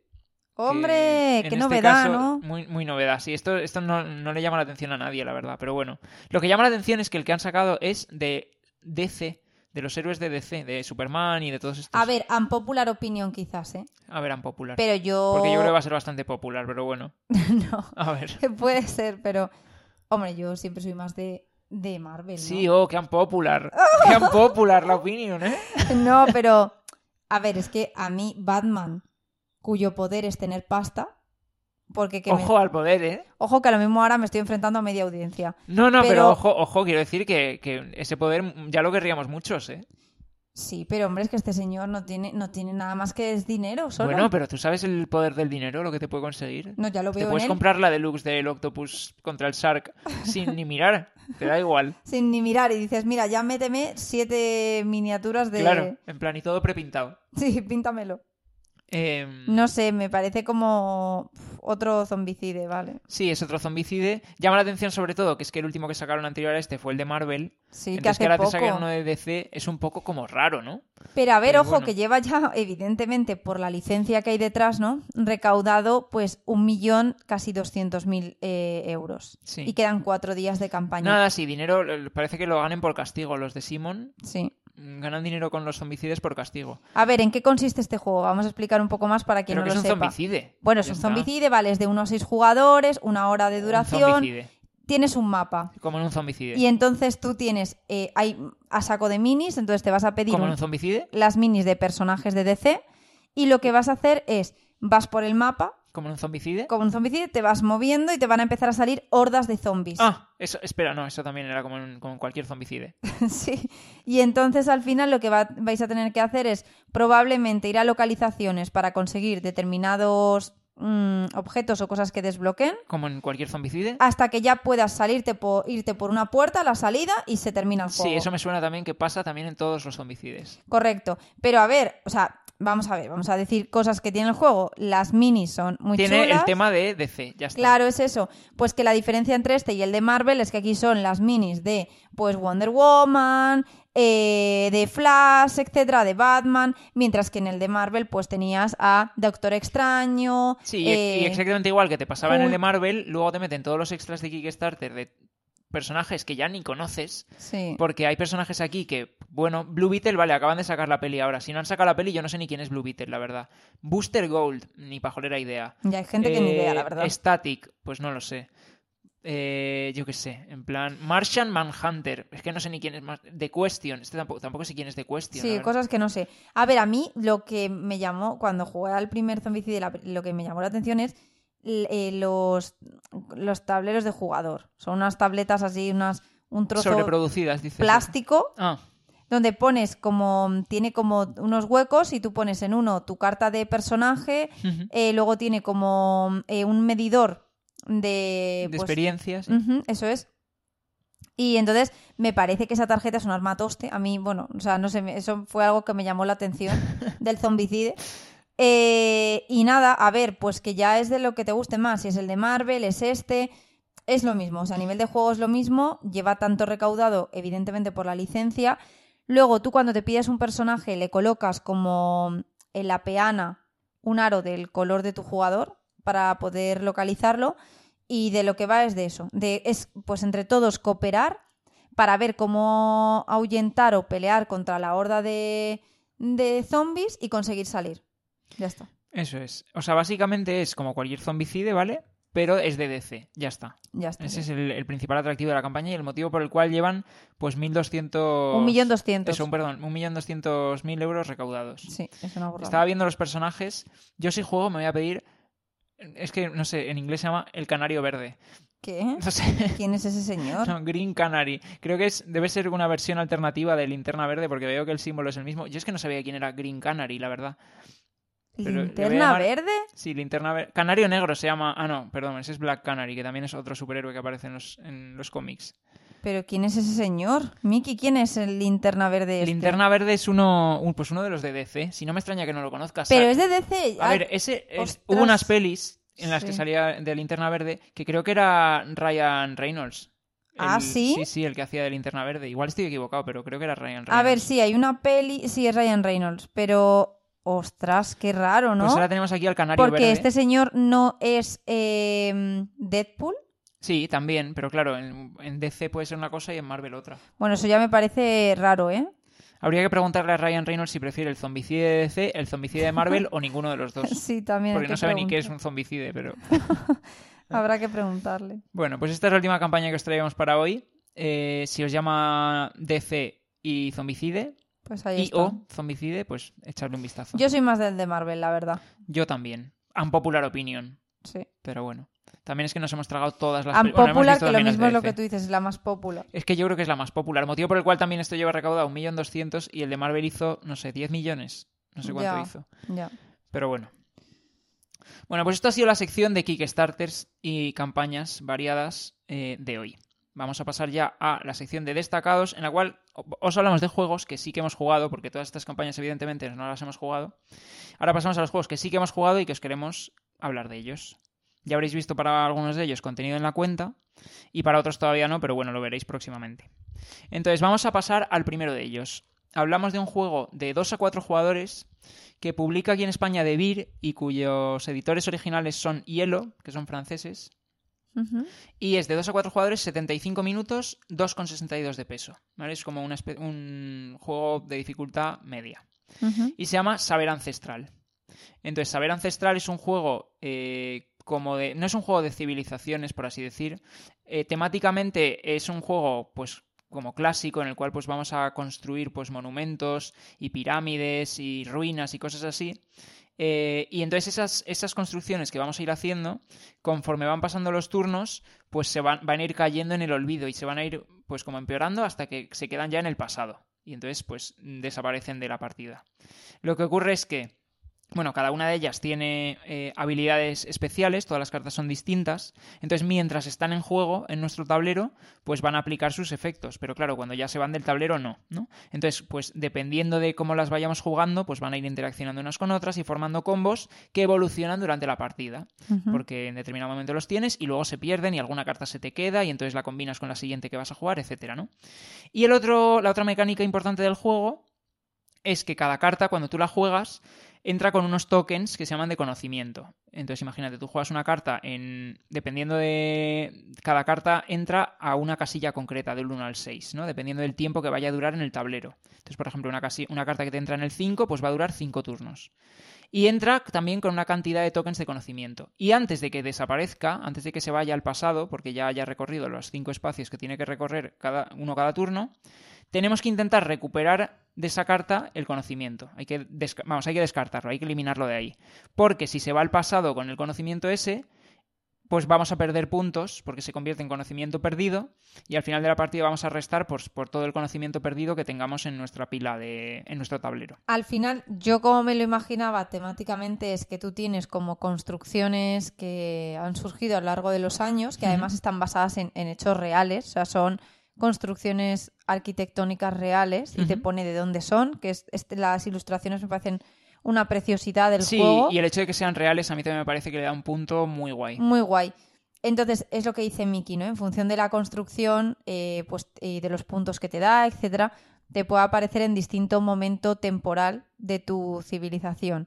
Entonces, ella, conforme pase cada ronda, va a ir yéndose de derecha a izquierda y llegará un momento en el que cuando llegue al extremo final de la izquierda pasa ya al conocimiento, o sea, esa carta es como que pasa... Va tu- al pasado, se llama que se queda en el pasado. se queda en el pasado en tu reserva.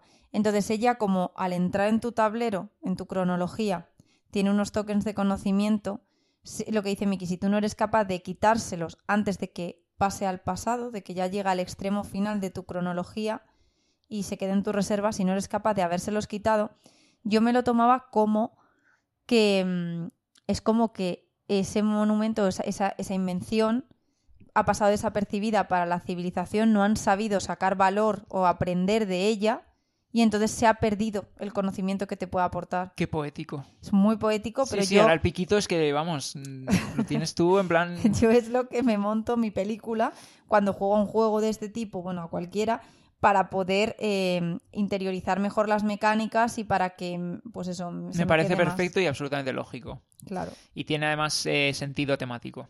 Sí. Entonces, eh, ¿cómo vamos principalmente a recuperar este conocimiento? Pues al final a través de los efectos de las cartas. Cada carta nos permite hacer distintas cosas. En plan, por ejemplo, retira conocimiento de las cartas adyacentes a esta, o retira tres de conocimiento. O hay otras cartas, por ejemplo, que a lo mejor entran con un montón de conocimiento y dan muchos puntos al final de la partida, pero si le queda alguno cuando van a ir al pasado, la tienes que tirar. No, Sí. te, no te va a tu pasado. Eh, yo que sé, un montón de efectos distintos.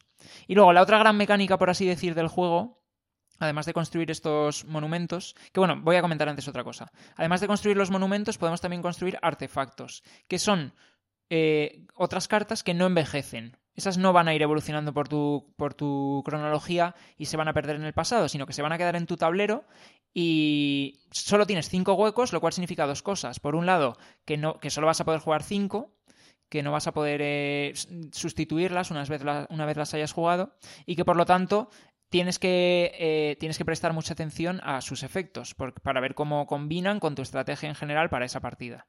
Y además es que estos artefactos tienen efectos bastante potentes. En plan, no es- o sea, si las cartas de los monumentos hacen cosas y te dan habilidades y cositas, los artefactos es donde realmente está la chicha de, de los poderes asimétricos que puedes conseguir durante la partida, porque esas sí que son bastante más potentes. En plan, te permiten eliminar conocimiento mucho del tirón, o te Sí. permite robar muchas cartas, que por, las cartas en este juego también son un recurso, porque para jugar algunas de ellas tienes que descartar otras y cosas así. O sea, al final tú vas bajando tus monumentos, estos van, cuanto más potente sea el monumento y más puntos te dé hinchados de tokens de conocimiento, y entonces efectivamente luego lo que tienes que hacer es jugar cartas para ir limpiando ese conocimiento y tienes que tener un balance entre las cartas que bajas y el, el grado de conocimiento que tienes que ir gestionando para limpiar tu tablero versus las cartas que tú de las que dispones o bueno o, o, o cómo se llama o como saber que tienes para poder ir quitando ese, ese, esos tokens de conocimiento. Ojo, porque no es todo tan así, quiero decir. Hay determinadas estrategias de partida que por la configuración de las cartas que te van saliendo o de las... Es que, ¿cómo se llama em, lo que tú aprendes? No son tecnologías. Los ¿no? artefactos, ¿no? Ah, Dices. eso, los artefactos, perdona. Los artefactos que eh, vas escogiendo que te pueden eh, llevar a una partida muy orientada a tener exceso de tokens de conocimiento porque es lo que te da puntos. Claro, claro. O sea que no todo tiene que ser, o sea, a priori el balance inicial o lo más lógico es tener ese equilibrio entre las cartas que tú bajas que te dan puntos versus lo que eres capaz de ir depurando ese conocimiento.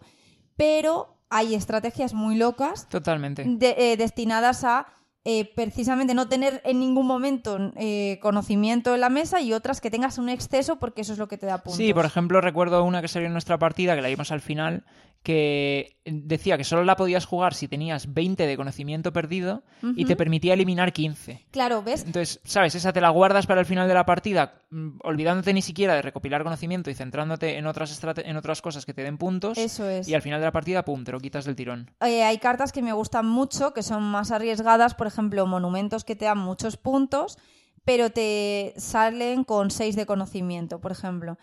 Y te entran a lo mejor en una en una nivel 4, a lo mejor entonces tiene que pasar del 4 al 3, del 3 Sí, que al tienes 2, solo cuatro turnos para poder... limpiarlo Hmm. y te dice si te llega ya al pasado, es decir, eh, del el extremo final ya te va tu reserva y no has limpiado todos los tokens, no te puntúa la carta. Entonces, claro, tú normalmente no vas a tener solo esa carta en tu cronología, sino que vas a tener esa con otras muchas más.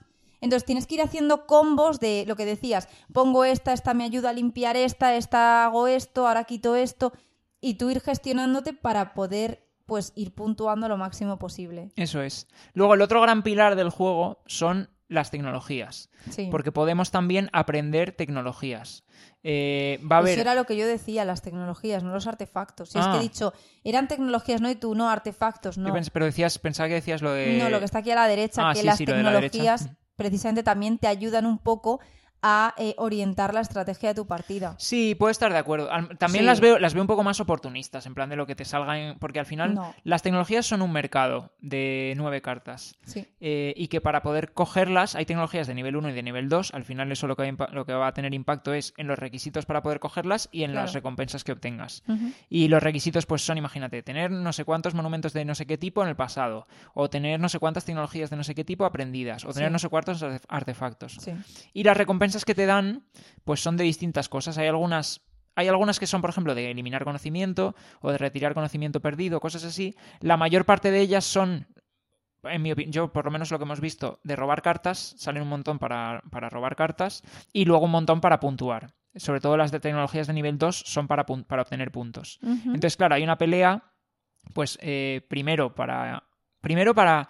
eh, tú te vas haciendo tu gestión de tus monumentos, no sé qué. Y cuando salen esas tecnologías a la mesa, intentas adaptar tu estrategia para cumplir los requisitos y poder re- aprender esas tecnologías que al final te van a dar su recompensa. Sí. Y las de puntos lo mismo. Conforme se va acercando el final de la partida, intentas ajustarte para poder ir consiguiendo la mayor cantidad de esas que al final te van a dar puntos. Total. ¿Cuándo se termina la partida? Que eso es algo que no hemos dicho. La partida se termina cuando alguien tiene 14 monumentos en su pasado.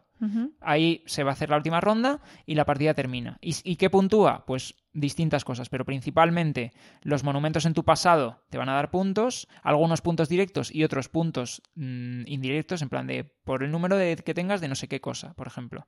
Luego te van a puntuar las tecnologías que hayas aprendido que sean de puntos y te va a restar el conocimiento perdido. Y más o menos esa es un poco la, puntuación en general, porque hay alguna otra cosita suelta, pero, pero el grueso de los puntos viene de ahí.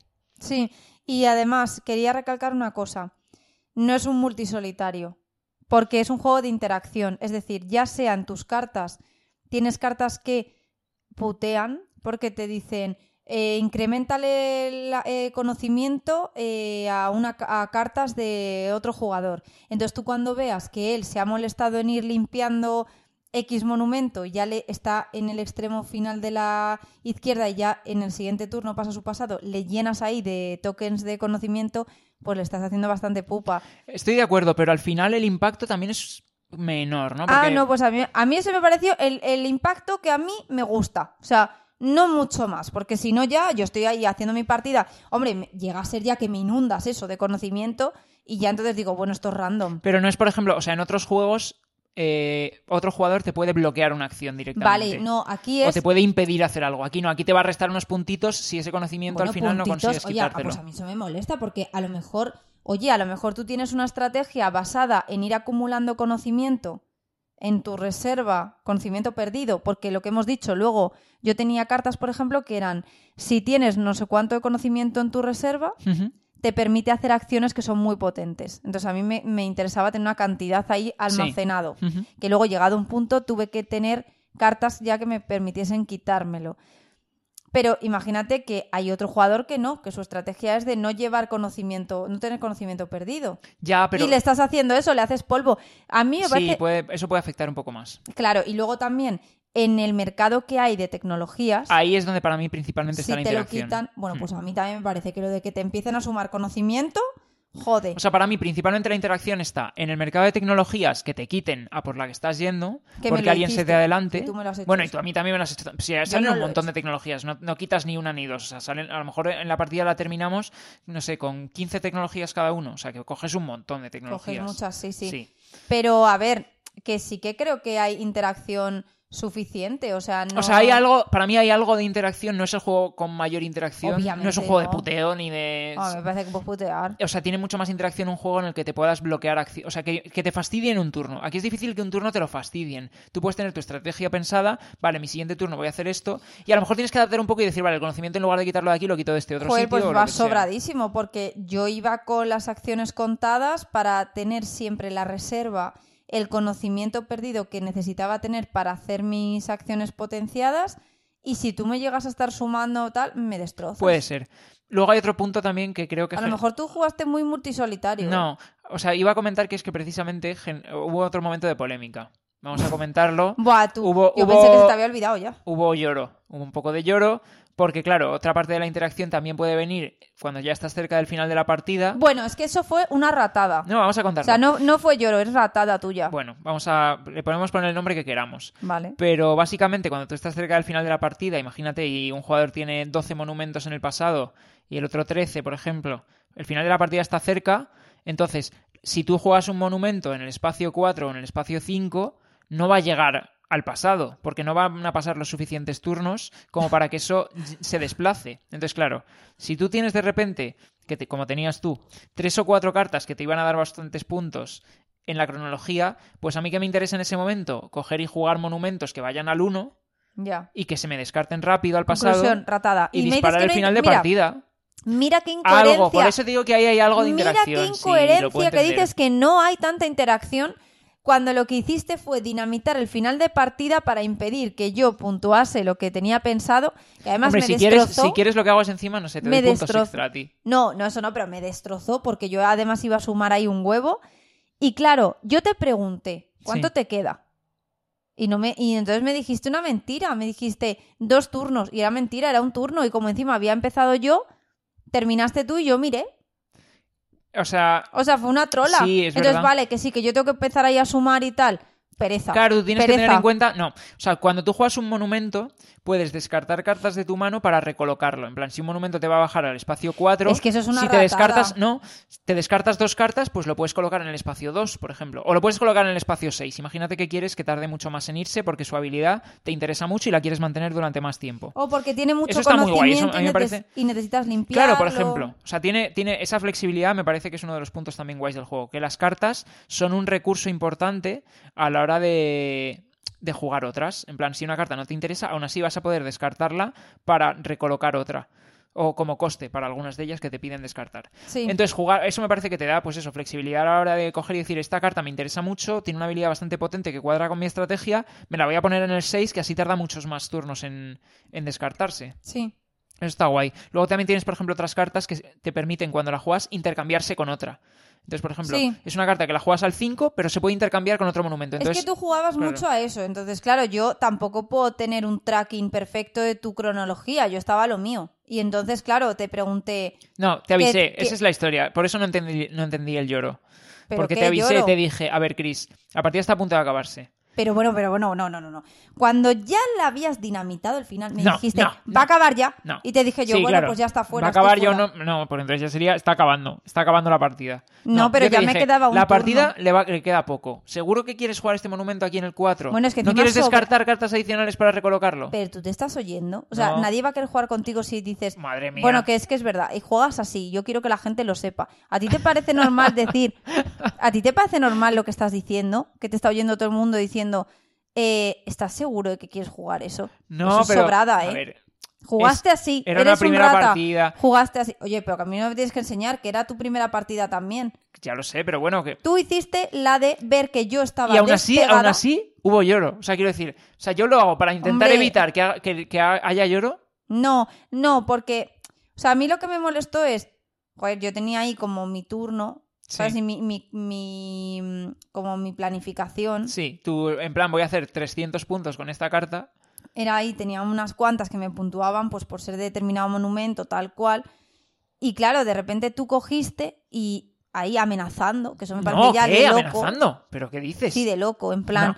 Sí, sí, o sea, de loco. No hubo amenaza de ningún tipo. Hombre, una amenaza de. Eh, ¿Seguro que quieres jugar eso? Eso no es una amenaza. Sí, en plan, seguro. eh, Y además no y te lo dije con ese dije- tonillo, de verdad. Sí, con ese tonillo. Y yo te dije, sí. Y tú me dijiste, vale, a ver, ¿Qué? te No. digo, Bueno, va a acabar ya. Bueno, bueno, Eh, bueno. va a acabar ya y no te va a dar tiempo. Me dijiste así, entonces te dije yo, o sea, primero, esta amenaza. O sea, primero, ¿quién, quién amenaza Nada, así? te pusiste en plan orgulloso y empezaste. Sí, sí, yo lo juego aquí.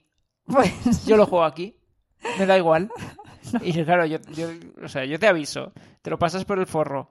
Y luego encima la partida se acaba. No puntúas por a ese ver, a mí me parece un poco sucio que tú veas que una persona tiene su planificación y empieces a sacar cartas ¿cómo de a ver, es un juego espera, espera, cartas basura, cartas basura en la última nivel de tu cronología únicamente para que hagan uno, venga, abajo, pasado, uno, pasado. Y entonces ya sí llegas a las 14. Claro. Eso es una ratada. No es ninguna ratada. Eso es una estrategia 100% válida en un juego competitivo. Que además si estamos jugando uno contra uno, cada punto que no hagas tú es como un punto que hiciese yo. Yo no pienso así, ¿te das cuenta? Es que eso es una Pues nada, mentalidad vamos a como... jugar entonces a plantar plantitas y a que verlas crecer. No, eso es una mentalidad como de como de verdad, de persona muy agresiva jugando. En No, plan, sí, no. cada punto que haces tú es como dos yo. O sea, tú lo quieres que, lo estoy- juguemos en modo cooperativo, el saber ancestral. No, pues hombre, que me estés diciendo, pues sí que podemos decirnos como, oye, aviso, me van a quedar tantas rondas. Pero que si yo te lo dije. No, Precisamente pero lo que me estás diciendo es que fui de fue amenaza, diciéndote- ¿no? Porque el tuyo fue ya amenaza cuando ya estaba hecho. No. Y yo te dije además, joder, es que si me llegas a decir eso antes, yo no juego este, este- estos turnos de tan largo plazo. Yo te lo avisé. Y te lo avisé de buenas. Bueno, me- no sé. A mí, ¿ves? Este juego me parece que ya más interacción me hubiese molestado. Eso lo puedo entender, sí, eso lo puedo entender. Simplemente para que la gente se quede con el feeling de cuánta interacción tiene este juego. Para mí, mucha. Vale, pues hay otros que tienen muchísima más. Muchas más y no me gustan. Claro, bueno, puede ser. Claro. Bueno, eh, te gustan algunos de ellos, ¿eh? ¿Cuál? Cualquiera que sea de pisar acciones, ¡No! te gustan. Pisar acciones, no. ¿Pero O sea, qué dices? ejemplo- no, en pero agrícola, agrícola- sufro, ¿eh? Pues no Mucho sufro. no o sea, pero- sufro que termino pensando... Uf, o sea, Sí, es un poco eh, agobio, yo lo superado, entiendo. vale. Es un poco agobio cuando te estás ahí, en plan, durante el turno del resto de jugadores, por favor que no cojan esto, por favor Claro, que no estás todo el rato así y cu- y cuando te pisan una que quieres es como, ¡buah, Dios! Otra vez recalcularme todo. O sea, es como un agobio. Pero eso no significa que eso no hace que el juego no te guste. No, me gusta, pero hombre, a mí también me gusta ir un poquito más en no esa mentalidad de todo el rato recálculo. ¿Sabes? Entonces, esto es lo que te digo. Esto tiene la interacción a mí, para mí, adecuada. Vale, eso lo puedo entender y me parece una opinión perfectamente válida. Lo que no entiendo es el lloro. Bueno, Hugo lloro por tu, por tu ratada. Nada, no hubo A mí me ratada. encantó este juego.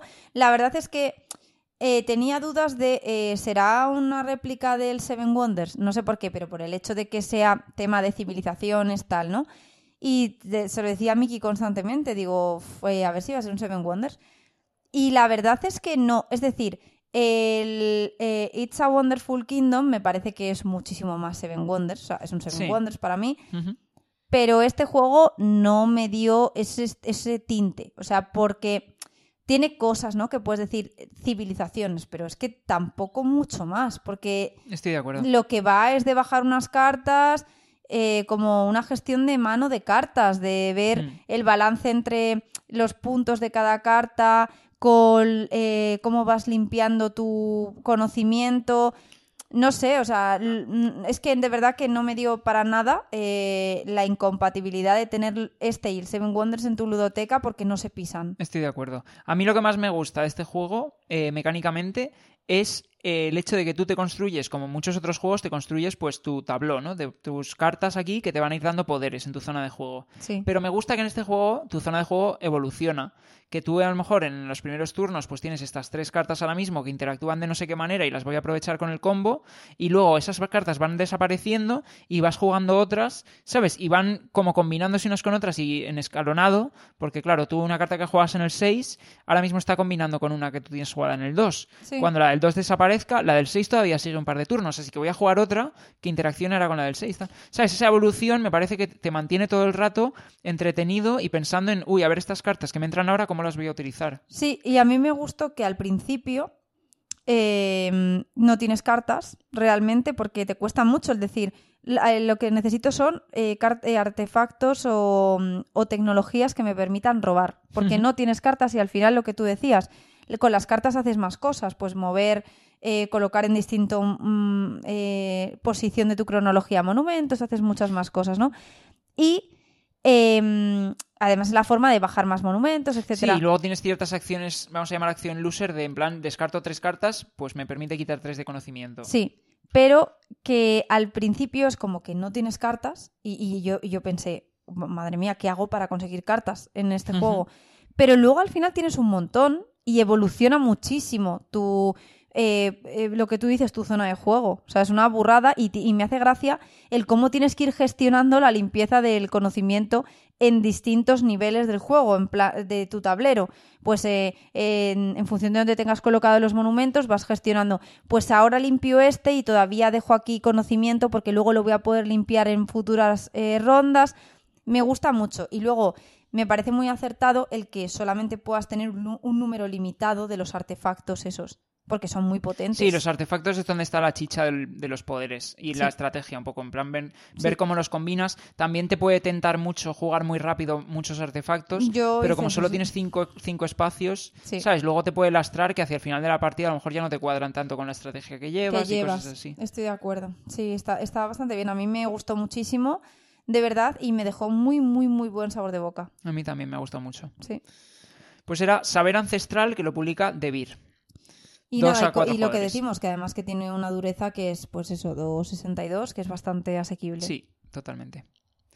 Vale, pues vamos a pasar al segundo juego de la sección de destacados de hoy. En este caso es un juego, mientras que Saber Ancestral era de 2 a 4, este es de 2 o de 4. Ojo, y el saber ancestral dicen que lo mejor es a dos, ¿eh? O sea, que encima... Sí, a ver, yo por eso, o sea, creo que por eso, porque es esa interacción a lo mejor, la- en mi opinión, menor, pero en la tuya el punto perfecto y no quiero más de interacción, Sí. eh, a dos jugadores es más controlable, ¿no? En plan, sabes, Claro, sabes a quién afectar y cómo y cuánto, y a cuatro o a tres pues puede ser un poco loco, poco ¿no? más loco. Te pones a repartir. Y luego además el entreturno puede ser a lo mejor más largo. A cuatro jugadores también tienes que estar esperando más tiempo hasta que te vuelva a tocar y Sí, demás. sí.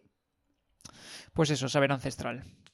Vamos a pasar al siguiente, que es un Dale. juego de dos o cuatro jugadores, porque básicamente es o un uno contra uno o un dos contra dos.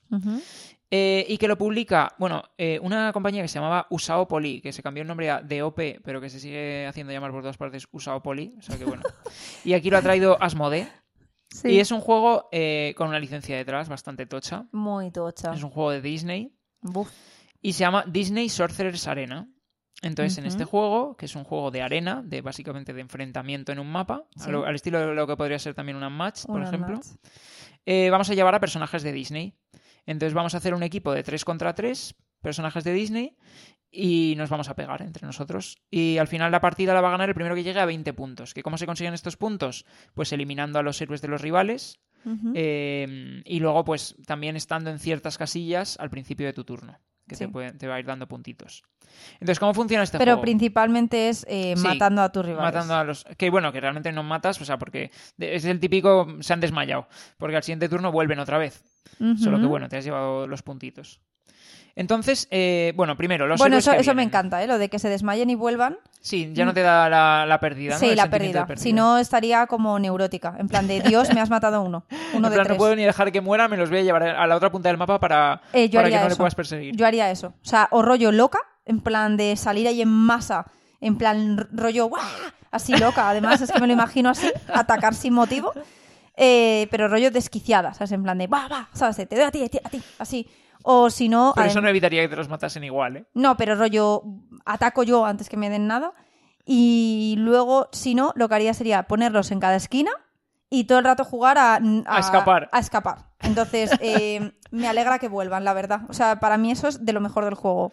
Sí, al final, por la cantidad de puntos que te dan los héroes al matarlos o al hacer que se desmayen, Sí. vas a acabar matando como a cuatro. Se supone que más o menos como Sí. dan entre 5 o 6 puntos o así, para llegar a 20, pues eso. Algunos dan más, pero sí. Sí. Sí, depende. Claro, los que tienen más vida y son más difíciles de matar, pues suelen dar más puntos. Entonces, bueno, lo primero de todo, eh, ¿cómo están las máquinas? No.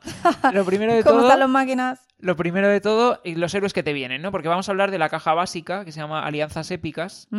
Entonces te vienen cuatro héroes. Bueno, necesito más cajas, ¿eh?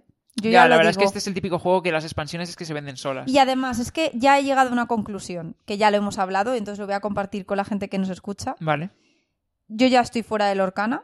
vale. O sea, no. Bueno, bueno, bueno, no sé, no sé. A ¿Lo ver. dices ahora? Sí, a ver, a hoy, hoy estoy fuera del Orcana, porque estoy enamorada del Disney Sorceress Arena. O sea, quiero todas las cajas del Disney Sorceress Arena. Eso es un motivo importante. También hay otro que es que Lorcana eh, Es infinito. Bueno, ya lo comentaremos seguro. Pero además en España se han saltado varias varios packs. Varios van a salir packs y a partir tal. del tercero. Y que aquí me gusta el que esté acotado. En plan, yo tengo mi personaje, entonces tengo mi mazo conocido de personajes, Sí. pero me da mucho toque el hecho de, de poder combatir con otra persona y que tenga un mazo que se ha hinchado a cartas, está chetado, y yo, vale, pues no sé, esa yo... No puedo competir. Claro, no puedo. Y en cambio aquí está todo balanceado, cada personaje tiene, está balanceado con el resto y, te, y tú te formas un equipo que esté balanceado y es eso, o sea, no, no te va a aparecer cualquiera que tiene uno de los mazos de un personaje eh, mucho más evolucionado que tú, ese mismo personaje en tu caja. Sí, estoy de acuerdo. Porque aquí al final es lo que decimos, cada personaje tiene un macito que creo que son 10 cartas y cada, para cada personaje son distintas y son como un poco, pues, tienen un estilo de combate, ¿Diez ¿no? cartas? Sí, sí, porque al final piensa que juntas los tres mazos de tus tres personajes y te haces un mazo como de 30 cartas o así. Ah, pues yo creía que eran más. Va por ahí, a lo mejor son 12, no me acuerdo, pero yo creo que son 10. Vale, vale. Em, y entonces, pues eso, lo que decimos, cada personaje tiene su estilo de combate. En plan, entonces, por ejemplo, lo- vamos a comentar los héroes que vienen. Tenemos, por un lado, hay héroes y hay villanos. Entonces, Sí. por el lado de los héroes, Sí. tenemos a Aladdin, Sí. Que es un luchador así como en plan escurridizo, en plan que se mueve mucho, se puede volver sigiloso para que no le puedan atacar eh, y demás. Luego tenemos a Ariel, Hombre, que Ariel juega mucho con la primera carta del mazo, Sí. puede manipularla y puede mirarla y luego dependiendo de cuál sea esa primera carta pues aplica unos efectos u otros Sí. entonces pues eh, juega de esa manera después tenemos a Maléfica que es como un mago así poderoso en plan pues tira ataques a distancia Sí. con mucho daño y cosas así luego tenemos a ah perdón Maléfica no es un héroe bueno No, Maléfica es mala.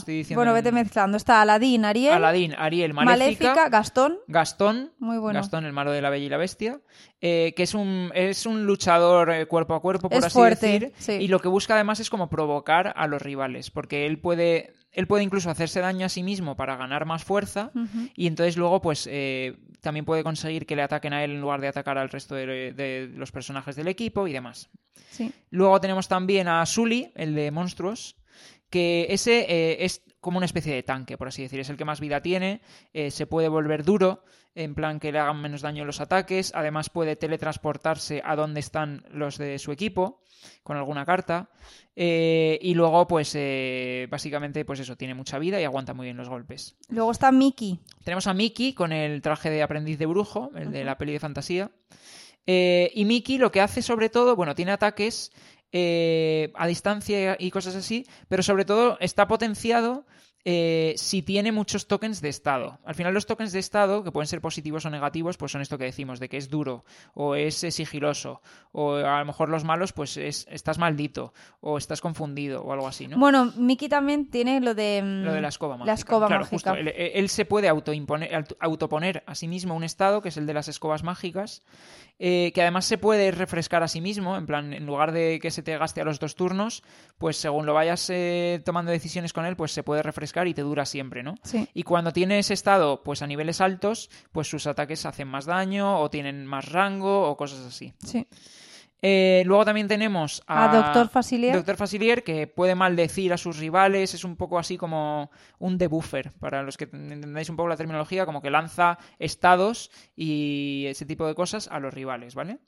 Eh, luego tenemos a Mona. Demona, que es un ataca a distancia, Demona es la de gárgolas, y sobre todo pues ataca a distancia, es un, un personaje que hace daño y lo hace a distancia. Sí, Eh, ¿Y ya está? Y ya está, seguro. yo creo que Ah, sí. a ver, Ariel, Mi- eh, Aladín, Mickey, Maléfica, Sully, Gastón, Demona y el Doctor Facilier. Sí. Eso es, 8. Entonces eso, ¿cómo funciona la historia? Pues al final tú vas a tener tu mazo de 30 cartas que las vas a barajar todas juntas y vas a robar. Y bueno, y dependiendo de los personajes que hayas cogido, pues entre, entre todos pues vas a tener una capacidad de robo, vas a tener, cada uno va a tener su propia vida, etcétera, ¿no? Entonces tú robas, vas a tener tu mano de cartas y el turno de los personajes se va a ir alternando. Entonces, por ejemplo, primero me le toca a un personaje mío, que puede ser Maléfica. Luego le toca a un personaje tuyo, que puede ser Aladín. Luego a uno mío, que puede ser Mickey. Se van alternando los turnos, ¿no? Y en el turno de un personaje va a tener como tres acciones, por así decir. Va a tener la acción de movimiento, la acción de acción propiamente y la acción de habilidad. Las puedes activar en cualquier orden Eh, entonces, bueno, por explicar cada una, pues movimiento te va a permitir moverte, acción te va a permitir en general atacar o hacer otras cosas, y habilidad te permite activar la habilidad concreta de ese personaje, que cada uno tiene la suya propia. Em, y cuando vayas a hacer cada una de estas, de movimiento o de acción, puedes o jugar una carta suya, aplicando Sí. su efecto, o hacer un movimiento o un ataque básicos. Y ese movimiento o ataque básicos además lo puedes potenciar descartando cartas de ese tipo de tu mano, da igual del personaje que sean. Entonces, al final, esto, pues, ¿en qué consiste? Pues cuando le llega el turno a un personaje, si tienes cartas que en ese momento te venga bien utilizar suyas, pues las vas a intentar aplicar por sus efectos, que lo que decimos son bastante asimétricas. Si no, pues intentas adaptarte descartándolas del resto, pero tienes que hacer una buena gestión de la mano, porque tampoco es fácil robar cartas. Tienes luego que conseguir reponer la mano para luego tener más opciones. Sí, sí, eso es importantísimo, porque como te quedes sin cartas es que realmente no puedes hacer nada. O sea, es que los ataques que haces son malos, son Claro, muy haces- débiles. Eso es. haces Los básicos. mm, Eso es. Y, y luego al final, pues eso, el objetivo es centrarte en matar a los, a, lo- a los personajes del rival y luego hacerte con el control de las casillas centrales, que son las que también te dan puntos. Bueno, a mí me parecen cosas importantes, sí es la gestión efectivamente de qué cartas sacas y cómo las vas sacando, es decir, la velocidad de ir sacando esas cartas por lo que hemos dicho, porque yo he tenido momentos de quemar mucha carta y decir, vale, no puedo hacer luego nada. Luego, muy importante la interacción de tus tres personajes. Bueno, es muy importante qué tres personajes escojas Totalmente, eso le da mucha chicha. que esté balanceado porque eh, cada ficha de personaje luego tiene abajo unas necesidades de eh, si has jugado ya eh, esta combinación de cartas, Sí, eso no, es que no lo hemos explicado. no lo hemos explicado, pero que las cartas pueden ser de distinto tipo, de distinta naturaleza, por así decirlo. Y los personajes se pueden mejorar para conseguir una es. habilidad extra. Eso es, y que es muy potente esa habilidad extra. Entonces, ellos tienen su habilidad de, esa- de serie, pero luego tienen una habilidad que es mejorada. Y para mejorarla necesitas como haber jugado cartas de distinta naturaleza. Pues naturaleza, dos de naturaleza mágica, no sé cuántas de, Sí, de fuego. fuego, de aire o de Eso cosas es. así. ¿Qué pasa? Que, por ejemplo, yo, un equipo que me monté eran Ariel, Mickey y Maléfica.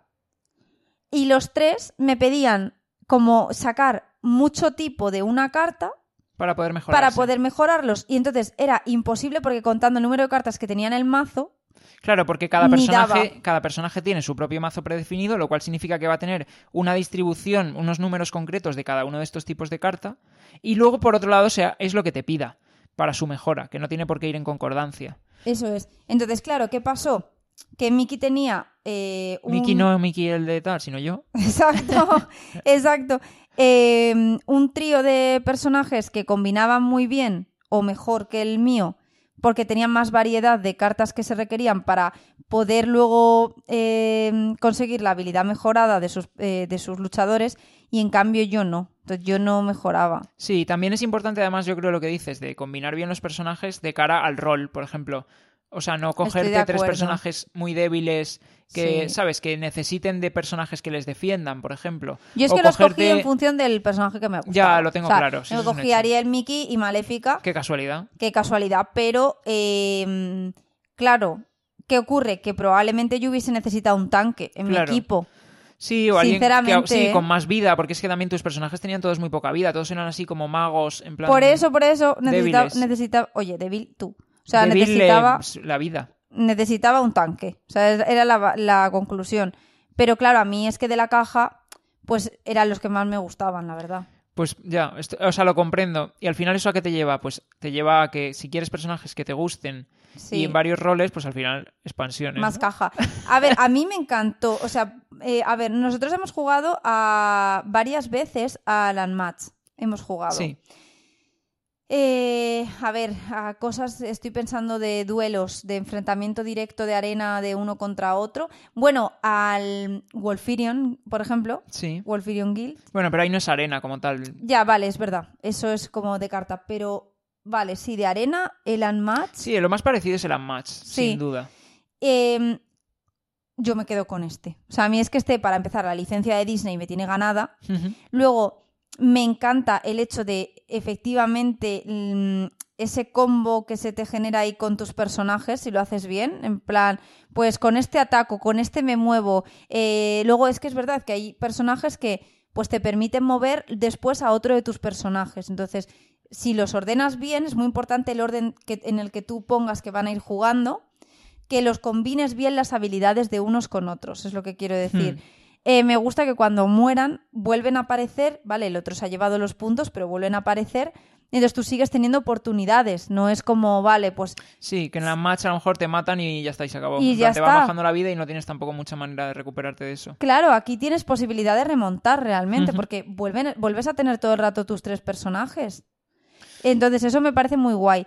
Y luego que de verdad me encanta pues las habilidades que tienen, cómo, es, cómo enlazan con en sí el personaje y el carácter del personaje, cómo combinan unos con otros, son tan distintos y, mm, de verdad, o sea, el juego me parece súper fresco, lo sabes jugar y es rapidísimo. Sí, luego a mí también con respecto al Unmatch también me gusta porque una cosa que es que en el Unmatch la impresión que me da a veces en las partidas que hemos jugado es que te llegas como a poner al lado del otro y ya es azur- a soltar la mano de cartas y azurrarte y el que más vida le consiga quitar al otro ya está, se Sí, acabó. sí. Aquí es un poco más el posicionamiento como que tiene un poco más de importancia, yo creo, porque es al ser un mapa más abierto, por así decir, no está tan restringido el movimiento como en el Unmatch, pues, sabes, me da la impresión de, de que tienes un poco más de flexibilidad en eso y en cómo colocas a tus personajes eh, y luego todos tus personajes son igualmente importantes, por así decir. Eh, mientras de que en. Unmatch tienes a lo mejor, pu- puedes tener secuaces y cosas así que utilices, pero, Pero son minions. sí, y, y luego tienes un personaje principal que es sobre todo el que importa, ¿no? Sí. Aquí luego, todos ejemplo, tienen su importancia. Me gusta mucho eh, lo de los estados. Los estados me parece que... está- Es que además me gusta mucho, pues, por ejemplo, eso, que Mickey tiene su escoba mágica. Los estados que tienen personajes. Es que es, eh, de verdad...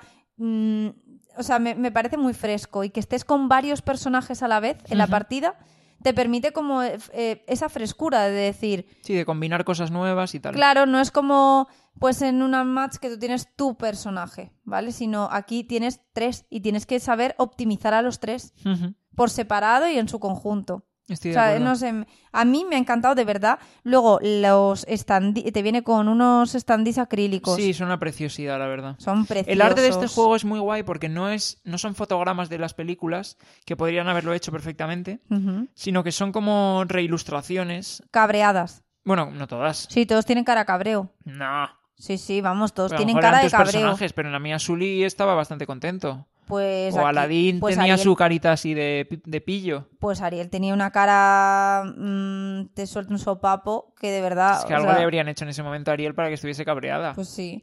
Pues sí. Y además, no sé, o sea, es que de verdad estoy enamorada de este juego porque lo de que te tenga el mazo como delimitado, o sea, en plan, este es el mazo. Sí, concreto. Te A quita, mí- te quita la preocupación de tener que mm, ponerte ahí a montar el mazo con unas cartas concretas o lo que sea. La caja me parece una preciosidad, rollo estuche, o sea, por favor, o sea, quiero jugar además directamente le dije a Miki, venga, dime qué más expansiones han salido.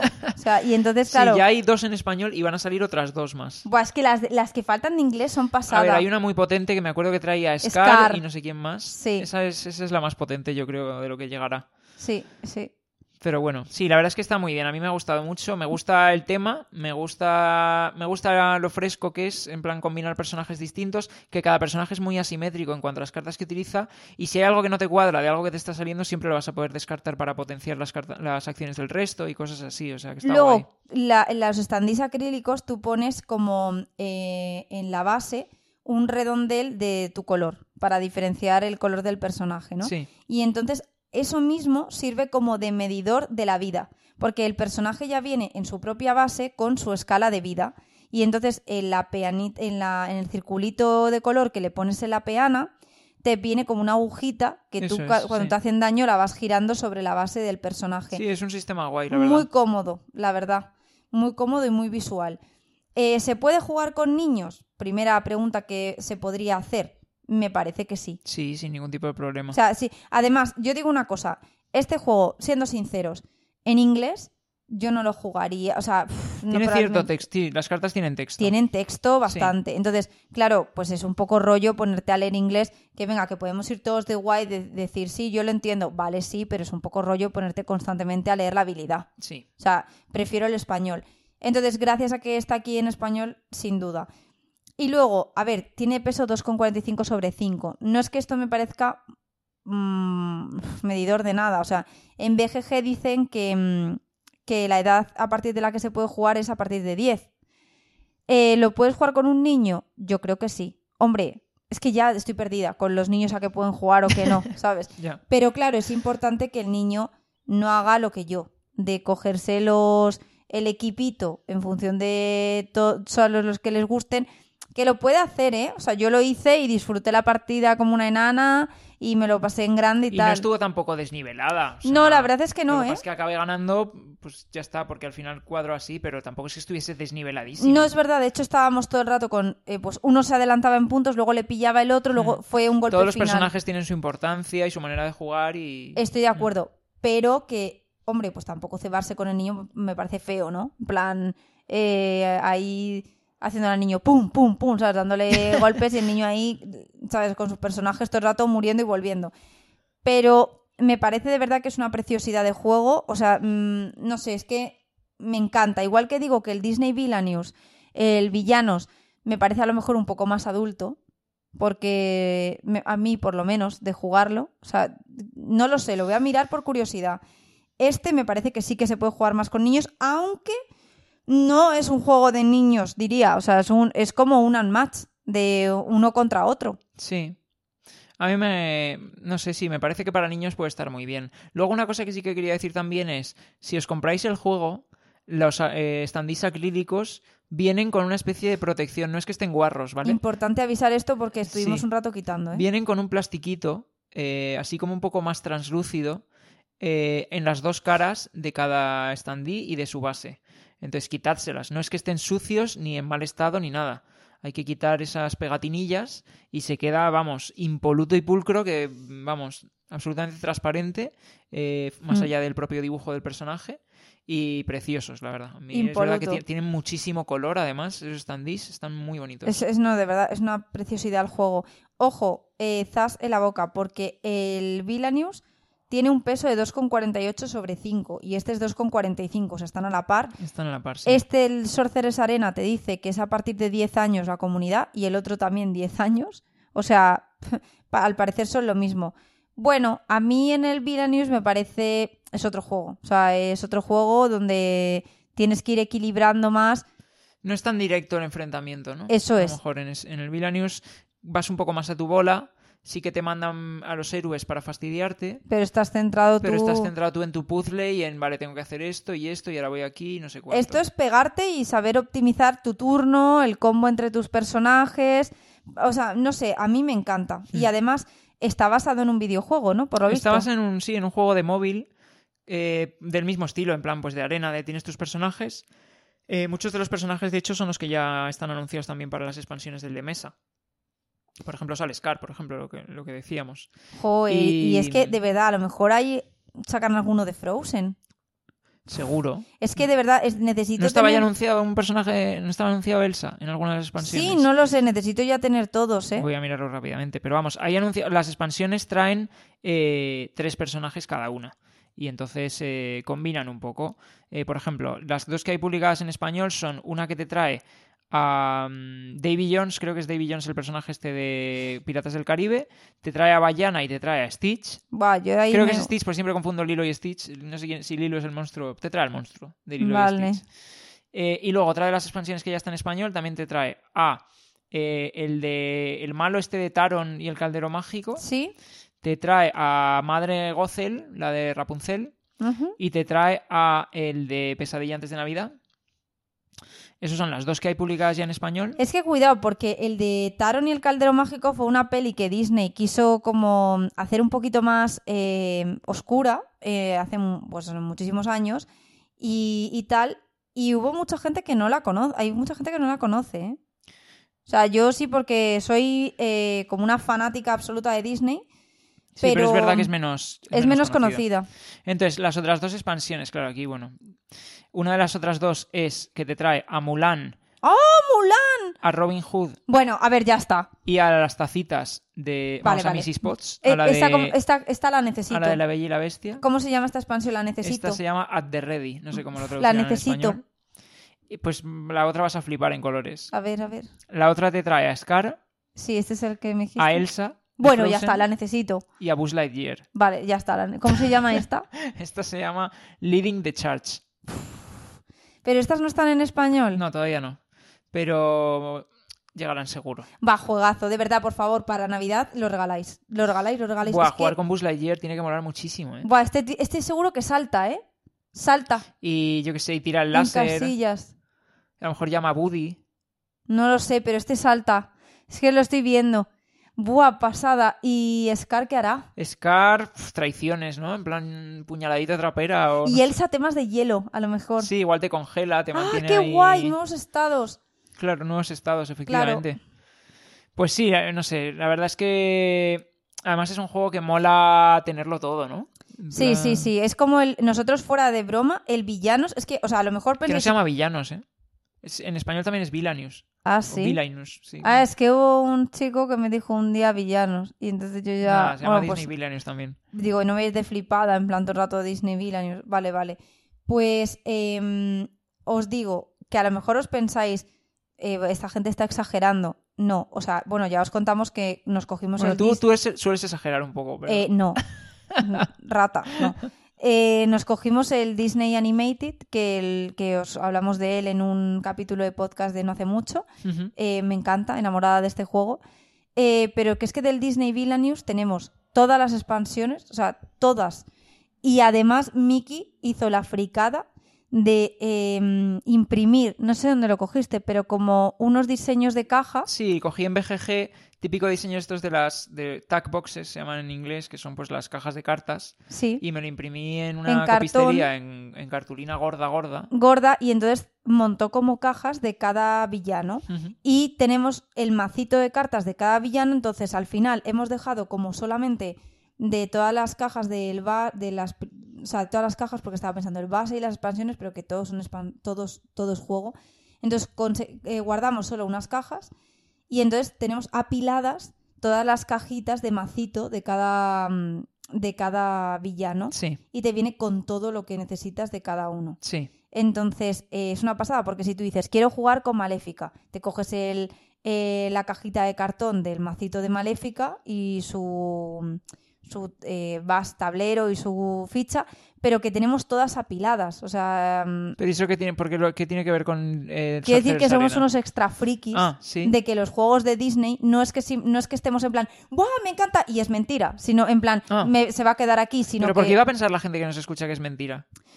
Porque es un grado de exaltación que lo mismo dicen, esta gente ya es muy A ver, mayor pero para porque esto. somos muy frikis de Disney. Somos muy frikis de Disney. De, de hecho, sí, sí. O sea, para que os hagáis una idea, eh, tenemos una colección de cómics de Marvel en casa.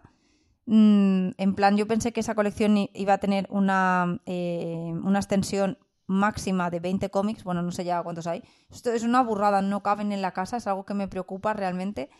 Pero además, tenemos una colección, casualmente, yo la tenía cuando era pequeña y Miki también, cuando era pequeño, y cuando ya nos hicimos pareja, hemos fusionado las colecciones. Y no, Y- y casi no hubo repetidos, ¿no? Es que eso es lo curioso, ¿eh? Pero bueno, no has dicho de qué es la de colección. que es, es una colección de. Sacaron como unos libros que eran ilustrados que se llaman clásicos de Disney y te viene como la historia. O sea, Sí, es un cuento. Eso es como la historia de cada, pues de Dumbo, Toddy Toby, Pocahontas, Mulan, están todos, ¿no? Y está ilustrada y te viene abajo con un texto donde pues te cuenta mínimamente cada escena, ¿no? Basada, lo mismo que en la peli. Sí.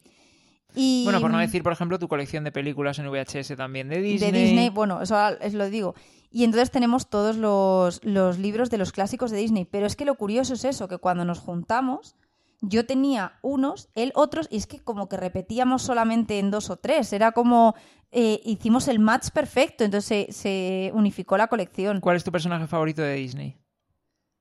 Eh, venga, adivínalo. Solo te puedes quedar con uno. No, adivínalo. Lo tengo que adivinar. Sí. Eh, Ariel. Eh, Sí. Sí. A ver, era medio fácil, ¿eh? ¿Por qué? No sé, eres como predecible en eso. ¿Hola? ¿Hola? Me la podía haber jugado por Pocahontas, a lo mejor, o por Mulan, Tengo otro. que no es ninguno de estos dos. No. Eh, a ver, otro personaje favorito de Disney. Sí. Eh, ¿No es Bella?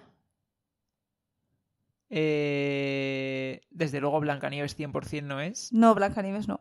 Eh, ¿Por qué no es bella? ¿Es bella? No, no, sé. No sé, te gusta, pero a lo mejor no tanto, no lo suficiente. ¿Vale? ¿Quién es?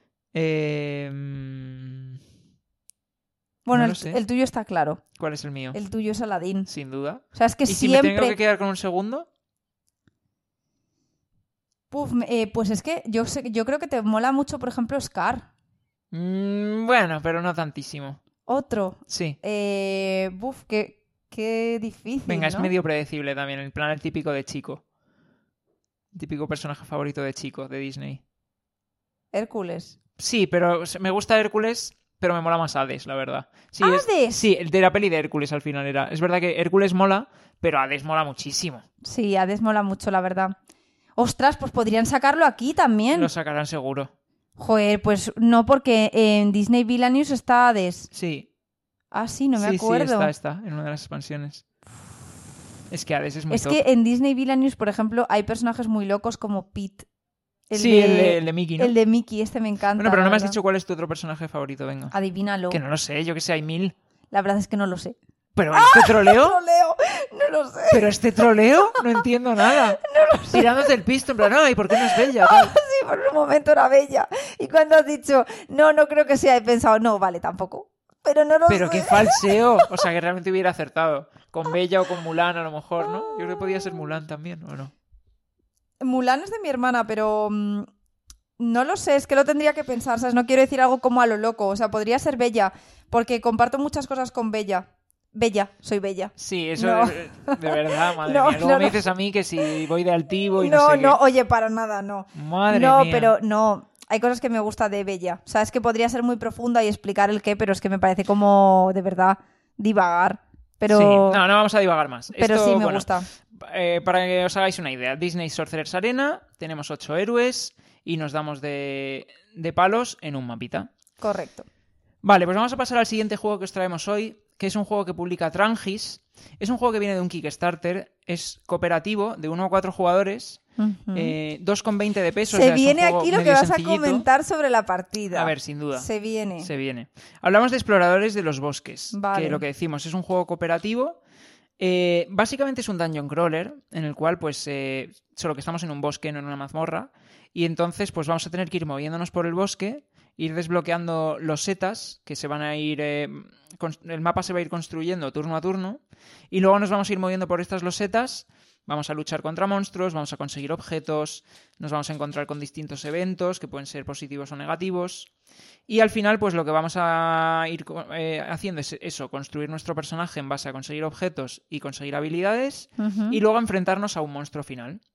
Y si le conseguimos vencer, pues ganaremos la partida.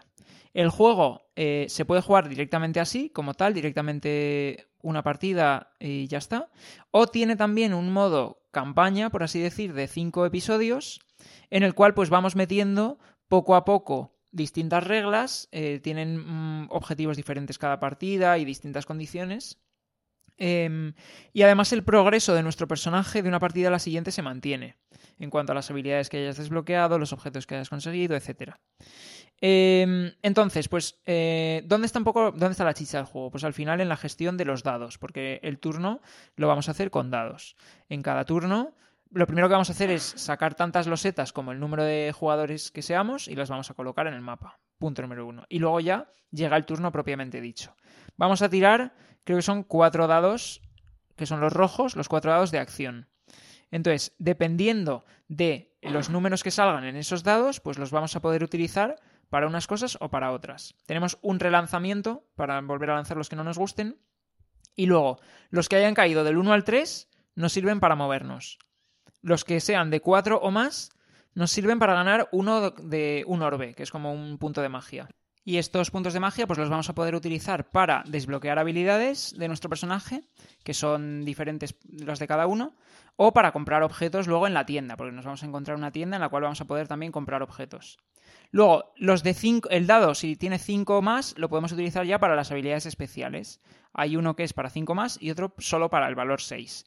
Y cada personaje tiene pues dos habilidades así diferentes que eh, van un poco como con su estilo de juego. Pues hay un personaje que es el tanque, que lo que busca es defender, otro personaje que es el que hace daño y entonces pues puede conseguir dados adicionales, o otro que también está un poco centrado en daño que lo que consigue es aumentar el valor de sus dados durante el combate, eh, otro puede curar. Entonces, pues eso, dependiendo del estilo, al final lo que vamos a hacer es, como es un juego cooperativo, pues cada jugador lleva un personaje y nos vamos a intentar ir ayudando unos a otros y cada uno pues vamos a tener un rol durante la partida. Eh, interesa que todo el mundo se equipe eh, porque al final es la manera también de ayudar en condiciones, ¿no? Y luego, durante los combates y sobre todo con el jefe final, eh, si hay más de un personaje en la misma casilla, pues puede colaborar en el combate y aportar sus dados también a, la pelea. Entonces, pues eso, al final, un dungeon crawler muy al estilo de lo que lo comentábamos durante la partida, que se puede parecer un poco al Tiny Epic Dungeons, al Pequeñas Grandes Mazmorras, porque al final es un juego cuya mazmorra se forma de forma procedural, por así decir, en plan de que poco a poco la vamos a ir formando durante la partida, y luego pues eso, vamos a ir equipando nuestro personaje, le vamos a ir consiguiendo habilidades y cosas así, ¿no? Lo que pasa es que a diferencia del Tiny Epic Dungeons, eh, a mí este me parece más narrativo, porque eh, efectivamente tú vas avanzando como por el camino, que en este caso no es como tal una mazmorra, sino que es como un bosque. Eh, pero luego sí que tienes partes en las que, por medio de las guaridas esas, sí. te puedes adentrar como en cavernas, por así decirlo. O sea, el juego te viene como con dos mini expansiones, ¿vale? Que venían durante la campaña de Kickstarter y aquí las han incluido directamente en la edición básica. Una de ellas es la posada, que hay cinco cartas de posada y en cada partida te va a salir solo una cuando te encuentres la posada. Un vicio esta carta. Y, claro, puede ser. hay distintos tipos, ¿no? Puede tener distintos efectos. La que salió, por ejemplo, en una partida que jugamos fue que te permitía apostar tus orbes. Entonces te podías gastar tres orbes para tirar un dado y podías o ganar seis o perderlos todos. Sí. Eh, pero luego hay otros efectos de, algunas otras. Una, otra se forma de repente una pelea en la posada y entonces de repente te tienes que enfrentar a varios monstruos, pero te ayuda el posadero. Otra, bueno, hay distintas, hay cinco diferentes. Tampoco vamos a spoilearlas todas. Vale. Y luego la otra mini expansión es lo que decías tú de las guaridas, que efectivamente son como una especie de mini mazmorras en las cuales eh, tú vas a combinar dos cartas diferentes, una carta A y una carta B, para formar la mazmorra en conjunto, y vas a tener que ir como completando una serie de pasos, que vas a tener que tirar un dado y aplicar sus efectos, que pueden pasar distintas cosas, buenas o malas. Te salen monstruos, consigues objetos, pierdes vida, te salen eh, raíces, espinas, que te quitan vida o, distintos efectos también. Dependiendo de la dificultad de la partida, va a haber una carta de espinas que puede ser más fastidiosa o menos. Eh, y entonces, conforme vayas avanzando en esta mazmorra, eh, si lo consigues, perfecto, vas a tener una recompensa muy guay, muy jugosa. Pero si fallas, pues vas a perder, eh, vas a tener una penalización. Entonces, efectivamente, ahí en las mazmorras, pues también hay cierto componente narrativo de que las posibles, los posibles números que salen en cada uno de estos encuentros tienen su componente también narrativo, por así decir. Entonces, ¿dónde viene sobre todo la rejugabilidad del juego? Eh, por un lado, eh, la mazmorra va a ir saliendo en distinto orden, y la vamos a ir configurando pues como nos vaya cuadrando. Luego, cada personaje, si lo juegas si juegas un personaje diferente, pues lo vas a jugar de forma distinta.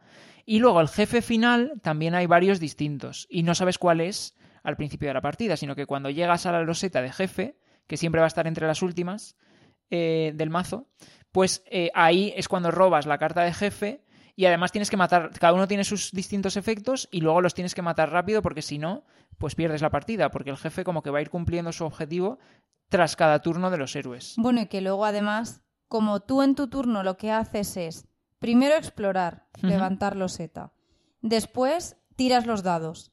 Y en función de lo que te haya salido en los dados es lo que tú puedes hacer. En plan, te mueves X pasos en función de los dados que te hayan salido y el número de, cara, de cada cara eh, o aumentas tu poder, tu energía esta, o te, ¿sabes? Las habilidades especiales, otra cosa que no he dicho, que lo menciono rápidamente, aprovecho ahora, puedes utilizar dos dados cualquiera para conseguir un dado de poder, que son como dados de combate con un elemento concreto que puede afectar a debilidades o resistencias de algunos monstruos y tal. Correcto. Que al final depende también mucho ya no solo de el personaje que tengas, eh, cómo te salgan las losetas de exploración y el malo final, sino que también lo que te salgan los dados, porque cada partida puede estar orientada de una forma u otra. Em, cosas que me gustan mucho del juego. Bueno, la simetría de los personajes me parece muy buena. Mola mucho porque cada uno tiene un rol muy definido. muy definido. Eh, luego, mm, me gusta mucho el hecho de que, de, pues lo que digo, ¿no? De que tenga ese componente más narrativo, que no sea simplemente avanzar por la mazmorra, eh, coger objetos y hasta luego. Pero tiene esa parte también. Tú vas avanzando por el bosque, te vas cogiendo los objetos, vas peleando contra los goblins, etc. Sí que es verdad que no tiene como tal mejora del personaje. O sea, lo que tiene de mejora... Las habilidades que puedes desbloquear por 3 orbes y por 5 orbes, Eso puedes es. comprar una habilidad que no es que sea. No es, No no es es, co- una habilidad rota. No, no es rota. O sea, no para nada es rota. O sea, sí que hay otros personajes en otros juegos de mazmorreo que sí que es más roto. Y luego aquí, pero sí que lo que te da esa clave de, de distinguirte y de dónde te vas haciendo más fuerte y tal es en los objetos. Y como Estoy tienes un número limitado, también te incita a que tengas que intercambiar objetos o seleccionar muy bien con qué te quedas, ¿no? Y además son vitales para llegar al malo final. Sí, sin los objetos para el malo final estás Eh, fastidiado. pero muy mal. Es Sí. imposible porque tiene muchísima vida y unas condiciones muy tal. Luego, no es fácil ganar la partida. A mí no me ha parecido muy fácil ganar la partida. Claro, ya entramos en la parte de la crónica de la Vale. partida que jugamos. Venga, que sabía que estabas deseando ¿Qué contarlo. ocurrió? No, resúmelo tú, yo no lo cuento, venga. Bueno, lo que ocurrió fue que los dados no me sonrieron y que evidentemente al ser un juego de dados, si todo el rato me están saliendo números muy raros, A ver, pues no puedo hacer nada. son. No, no estoy de acuerdo. Ah, O sea, los dados, salga lo que salga, los puedes utilizar. para poco. No. Para moverte o para tal o lo que sea, o para ganar maná, o sea, puntos de poder o lo que sea. Sí. ¿Qué pasó?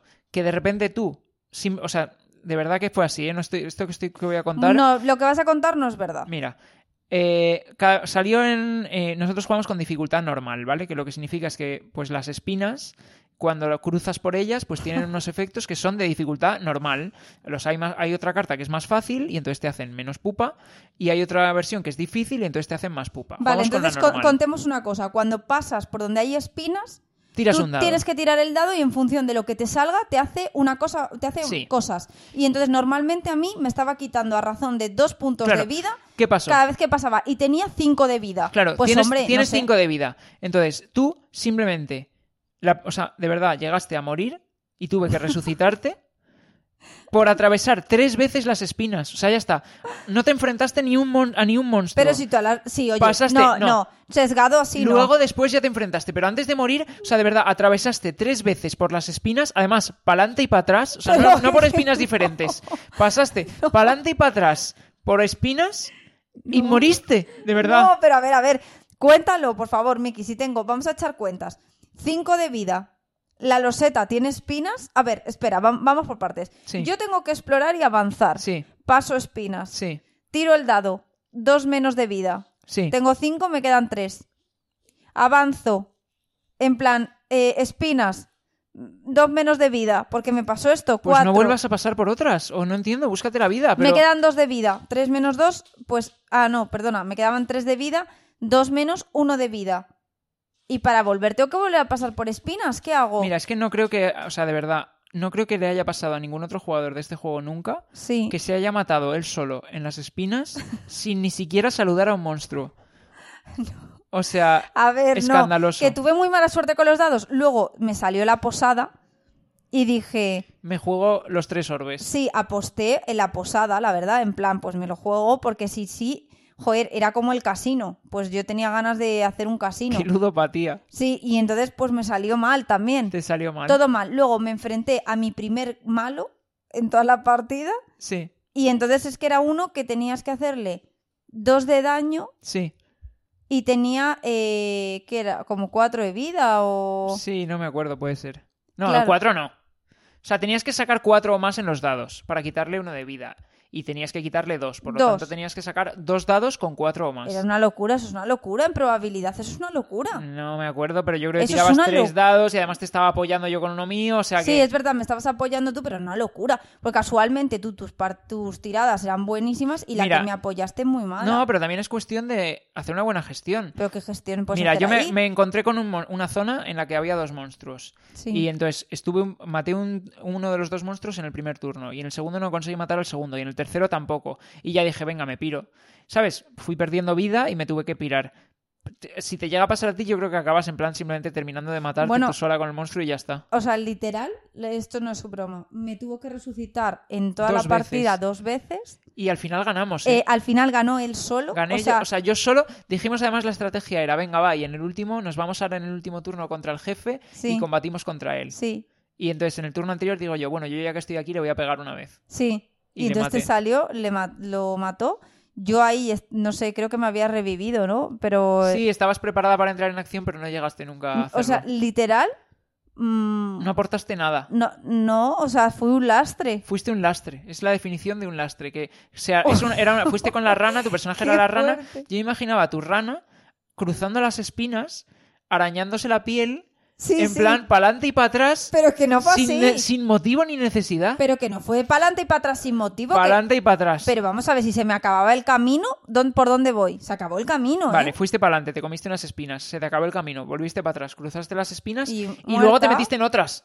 Me metí en otras para llegar a pegar a un malo y entonces me hice otra vez daño. Luego me pegué al malo, no saqué los dos cuatros que había que sacar, o cuatro, o cinco, o seis, porque me parece una locura estadísticamente que saque con dos dados o tres dados. Con dos dados, sacar en dos dados, 4, 5, 6 es un 50%. Pues no sé, pues es que es lo que te digo, o sea, se me- no sé, tuve muy mala suerte. Entonces, nada, luego tú me estabas apoyando y nada, tampoco. Yo no me acuerdo, tiré un dado solo, pero tú tenías tres, creo. Es que, no sé, fue un poco lamentable, la verdad. Tampoco, entonces me mató. eh, ya me mató el malo ahí. Y entonces me tuviste que revivir otra vez. Y, y ya está. Entonces yo ya yo no jugué. Yo realmente no jugué. Fue un poco desastre, la verdad. Sí. Fue Pero bueno, o sea, a ver, de- le dije, me, me ha gustado. O sea, por no, no haber jugado, me ha gustado. Pero no ser juego tampoco es muy difícil. em, Tiene dos, con, dos de peso. Y dicen, Difícil dices de entender las sí, reglas. dicen el, según BGG, que lo pueden jugar niños desde 6 años. Lo vamos viendo. A ver, yo creo que al ser un cooperativo, con toda la información vista, porque no hay cartas en la mano, ¿Seis años? Pues yo con seis con años. mucha ayuda, con mucha ayuda. Bueno, o sea, Bueno, con ayuda, supongo. sí que me parece un juego que lo pueden jugar niños pues de probablemente 9, 10 años y lo van a disfrutar mucho. No me parece, eh, o sea, mm, para nada que no lo pueda jugar un adulto. De hecho, lo juega un adulto y se lo pasa muy bien. Y de verdad, nosotros Sí, sí, sí. Sí, sí, lo disfrutamos mucho. O sea, me, me encanta a nivel de Dungeon Crawler y además con animalitos, temático, con historia, narrativo. Me recuerda mucho como si fuese un Lance of Galsir, pero condensadito y solamente sí, la más parte centrado en el combate. en el combate. Pero ya os digo, o sea, tienes que, se te tienen que dar bien las tiradas de dado o si no, puedes estar mirando al techo. Hmm. Sí, a mí me ha parecido también guay. Me- lo- sobre todo me gusta eso. La gestión de los dados me parece un sistema Está chulo, bien. interesante. Todos los dados valen para algo y tienes que intentar ir jugando con a qué los destinas en cada turno. Me ha gustado mucho. Y luego el arte una... es muy bonito, la verdad. Es muy bonito. Así que nada, exploradores de los bosques. Y vamos a pasar al último, bueno, más allá del juego final, que ya, bueno, os lo esperaréis simplemente por la portada del capítulo, pero bueno, no vamos a hacer spoiler. Primero vamos a hablar de Isla de Pan. En este Mm, caso es un sí. juego eh, que la editorial original es Matagot y aquí lo distribuye Asmode. Es un juego de 2 a 5 jugadores, 45 a 60 minutos y muy sencillito, 1,67 de peso BGG. ¿Y de qué va este juego? Pues en este juego somos los personajes de la peli de Peter Pan, ¿vale? Eh, somos, pues, te puedes pedir a Peter Pan, a Wendy, a John y Michael, a Tigridia y a Helada. En- Claro, es que. Sí, el vez- tema de la licencia es un poco difuso con este juego. Porque en vez de tigrilla, que es como se llama en la peli, es tigrida o como- Tigridia o algo Tigridia, así. aquí. Y luego no es campanilla, sino que es helada o algo así. helada. Entonces, bueno, pero eso es lo de menos. Al final, eh, la temática es eh, Peter Pan. Peter Pan. Está la isla de Nunca Jamás. Y entonces en esta isla eh, se han- el Capitán Garfio ha secuestrado a los niños perdidos y tenemos que conseguir encontrarlos. Entonces, cada jugador va a tener, en secreto para él, como un minimapa, una versión pequeñita del mismo mapa que hay en el tablero. Y en ese minimapa va a haber dos cosas. Por un lado, va a haber una zona coloreada, que es, bueno, la explicamos, y luego unos círculos pequeñitos. Entonces, Sí. en la zona coloreada tiene que elegir él una localización en la cual hay un niño perdido, ¿vale? Ese niño perdido lo tiene que encontrar el jugador de su izquierda. Y entonces él le va a dar pistas al jugador de su izquierda para que encuentre ese niño perdido que él ha marcado. Sí. Y luego los círculos lo que significan es que en esas zonas está el capitán Garfio y si el jugador de su izquierda cuando está buscando al niño perdido termina en alguno de esos círculos, pues mal, punto negativo y puede que nos haga perder la partida, ¿vale? Entonces, ¿cómo funciona esto de darle las pistas al jugador de al lado para que encuentre al niño perdido? Pues tenemos en la mano cartas con ilustraciones y cartas con números. Las ilustraciones hacen referencia a cosas que hay en el mapa, en plan, pues un cañón, un barco, eh, una estatua, un bosque, unas sirenas, eh, lo que sea, ¿no? Cosas del mapa de nunca jamás. Eh, y luego los números hacen referencia a distancias, al número de, de cuadrados que hay que se tendría que mover, por así decir. Entonces, imagínate, si yo he marcado que el niño perdido está en el cañón, que hay aquí arriba a la izquierda en el mapa, pues entonces le tengo que dar pistas para mandarle en esa dirección. Le voy a elegir una imagen de algo que quede por esa zona y un número que más o menos cuadre con la distancia que se tiene que mover. ¿Qué pasa? Que no siempre vamos a tener las cartas que nos cuadren para hacer eso. Entonces, además de darle la pista de una imagen y un número, vamos a colocarla en un medidor de precisión, de manera que si yo lo pongo en la precisión máxima, es decir, ojo, ve en esta dirección y esta distancia. Y si lo pongo eh, como a mitad, es como, bueno, ve más o menos en esta dirección, o ve más o menos en esta distancia. para la imagen y para el número puedo elegir una precisión diferente. Y luego lo último que le voy a marcar es, dependiendo de si hay círculos del Capitán Garfio por esa zona, pues cómo de peligroso es el movimiento, en plan para que lo tenga en cuenta cuando se mueva. ¿Y entonces qué va a hacer ese jugador? Pues utilizando una plantilla y un rotulador de su color, en el propio mapa va a pintar la distancia que se mueve. Con, son rotuladores de estos borrables, ¿vale? De tinta seca, de colores. Está muy guays. Y entonces pinta cuánto se mueve, termina en una zona y en esa zona va a buscar al niño perdido. Si lo encuentra, bien, puntito positivo. Si no lo encuentra, pues eh, al siguiente turno eh, tendrá que seguir intentándolo. Eh, y la partida va a terminar cuando hayamos encontrado X número de niños perdidos, dependiendo del número de jugadores. ¿Qué pasa? Que si, el si ha terminado donde estaba el Capitán Garfio, punto negativo, lo que decíamos. Pero también lo que puede hacer cuando está en esa zona es montar un campamento. Y montar un campamento le sirve para que si el Capitán Garfio estaba ahí, entonces eh, lo anula ya para toda la partida. Y el Capitán Garfio ya no afecta. Entonces, pues al final es eso. Vamos a ir cada turno dando pistas al jugador de nuestra izquierda, intentando mandarle en dirección al niño perdido Em, y cuando lo haya conseguido, pues nada, eh, cogemos un minimapa nuevo y elegimos una nueva localización y a seguir buscando. Y luego el juego también incluye cada personaje que tiene una habilidad especial eh, por ejemplo, la de Peter Pan es que puede hacer campamentos sin coste, porque solo puedes hacer un total de tres campamentos, creo que es a lo largo de la partida. Pues Peter Pan puede hacer todos los que quiera, o yo qué sé, cada, cada jugador tiene una habilidad distinta. Y luego también hay eventos positivos y negativos que puedes aplicar a las partidas para hacerlas más fáciles o más difíciles. Y de hecho te dice, si has ganado la partida, mete un efecto negativo para la siguiente. ¿Qué has perdido? Mete un efecto positivo, ¿sabes? Como para ayudarte a balancear. Y ese es un poco el juego, realmente. Sí, cosas que me parecen muy guays de este juego.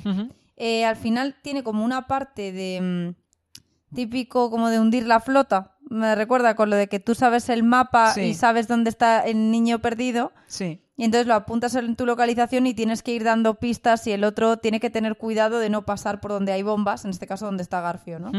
Em, me encanta esa parte de que tú tengas una información secreta, el otro la otra y que haya ese componente de deducción me gusta muchísimo. Luego, el sistema de cómo das las pistas es muy original. A mí eso es lo que más me gusta. Con lo de que, oye, tú robas unas cartas, bueno, tú tienes que elegir si quieres más centrarte en localización o en, números? números, en función también de lo que tengas en la mano, de si es más bueno o menos, la info que tienes. Pero cuando tú se la pones eh, a los otros de pista, tú, claro, tú has robado lo que es random, cosas aleatorias. Entonces, como lo que has robado tú no puedes elegir cómo de bueno y de preciso es para la información que tú quieres dar, lo que tú haces es jugar precisamente con eso, con decir, oye, te pongo esta imagen del mapa o decirte que está a esta distancia, pero si yo sé que esto es muy fake y que es falso, te digo que es muy poco preciso. Sí, hasta el punto a lo mejor de que le dices, ojo, esto que te estoy poniendo, precisión cero, rollo, ve en dirección contraria. En dirección contraria. Entonces mola mucho esa deducción.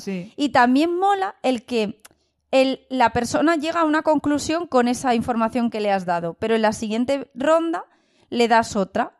Pero claro, esa persona no se puede olvidar de lo que ya ha ido haciendo en, las rondas anteriores. Entonces tiene que ir como teniendo en cuenta, oye, si aquí me ha dicho que esto era muy poco preciso y que vaya casi al contrario, ahora no puedo ir en la otra dirección.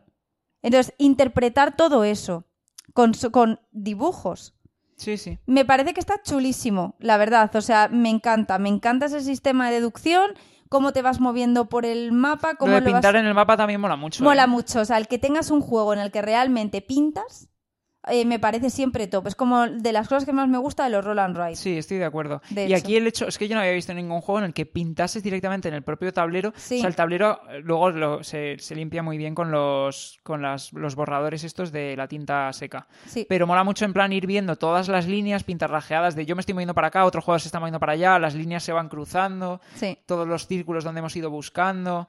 La verdad es que, o sea, visualmente es muy llamativo. Es muy llamativo y además, de verdad, que es que lo de la deducción, esa que se forma, es, es un sistema que no lo he visto en ningún juego. El que tú des eh, eh, así las pistas y tú le indiques la precisión de la pista. Y claro, hay veces que es muy curioso porque tienes que decir, eh, la pongo como que es hiper precisa o un poquito, o sea, es un poquito desplazada, ¿cómo, cómo de preciso es esto? Entonces tienes que ir pillándole la sensibilidad también a la persona que te da las pistas. Eh, no sé, me gusta mucho, la verdad. Eh, eh, ¿Qué decir? Que creo que este juego. Este juego sí que me parece un regalazo para familia con niños. Totalmente de acuerdo. De verdad, porque creo que el tema les va a entrar por los ojos porque es una monada. El tablero, los componentes, el pintar con los lápices. Yo creo que los niños lo van a disfrutar muchísimo. Sí, visualmente es una preciosidad, las ilustraciones son preciosas, el mapa es muy bonito, muy colorido, pero los personajes también me parece que están muy bien hechos. Y luego mola mucho en la regla esta que utilizas para tirar el trazo de mm, Sí. la línea. Es que está todo como, como en plan, cómo la orientas, cómo haces el círculo alrededor del área en el que vas a buscar a los niños perdidos una vez tú ya has decidido dónde vas a buscar. Eh, no sé, los componentes, los colores, la producción, el tema, la, eh, es, es un juego de deducción realmente Sí. pero de forma que te entra muy amigable y con eso, o sea, eh, deducís al final entre piezas de información que tenéis todos en la mesa. Me gusta mucho. Y luego da para muchas risas, en plan, porque Sí, sí, sí. cuando empiezas ahí a buscar para arriba y para abajo, en un turno para allá, en otro para acá, y ya no sabes si el, o sea, te empiezas a dejar de fiar de las pistas que te está dando el otro. Bueno, es que tú ha habido partida de ser un poco pardo, ¿eh? Porque es que yo te estaba orientando todo el rato a un lado No. y tú empezabas a buscar Mira, que yo- todos sabemos cómo por eres tú favor, con la interpretación visual en este tipo de juegos. perdona, En plan tipo los Dixit y cosas así. perdona. Sí, hay veces que tienes unas ideas un poco random. Perdona, no. Mis pistas eran muy precisas, pero es que tú estabas mirando a todos lados menos el que era y era como, pero este hombre no va donde le digo. No yo no me- acuerdo que con uno concreto de los niños perdidos estuve dando vueltas en círculo yo creo que fue alrededor de la zona en la que era. Sí, o- sí, exacto. Y no ibas ahí, yo, bueno, no entiendo nada. Y te digo una cosa, igual que yo en el Exploradores de los Bosques fui un lastre, tú en este. O sea, yo, yo resolví todos los niños perdidos. Tú No, solo uno. no. Tú solo uno. No me Sí, lo recuerdo así, la yo verdad. sí lo recuerdo perfectamente. Yo todos, ¿eh? Era como, bueno, este hombre no se está enterando A ver, nada. pero también te das cuenta de que entonces es porque te estaba dando yo bien las pistas, ¿no? O yo las interpretaba bien. Mm, Puede ser, o sea, es un, es un trabajo en equipo, pero eh, que sin mis pistas no hubieras encontrado a los niños perdidos. Bueno, Y a lo mejor si yo no los encontraba es porque las pistas eran una castaña. Mira, fuiste un lastre, un lastre absoluto.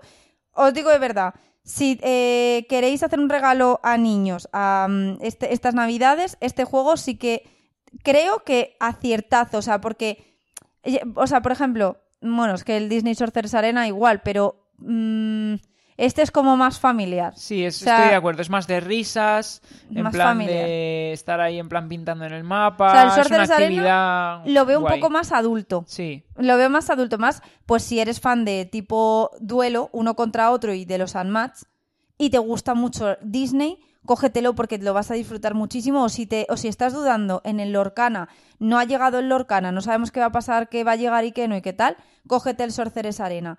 Pero el Isla de Pan es muy familiar Sí. y lo vais a disfrutar muchísimo. sí, sí, totalmente de acuerdo. Y las partidas duran poco, o sea, realmente, pues sí, en 45 minutitos, eh, una hora, lo puedes tener resuelto, sí. Sí, muy guay, muy colorido, muy visual y muy entretenido, la verdad.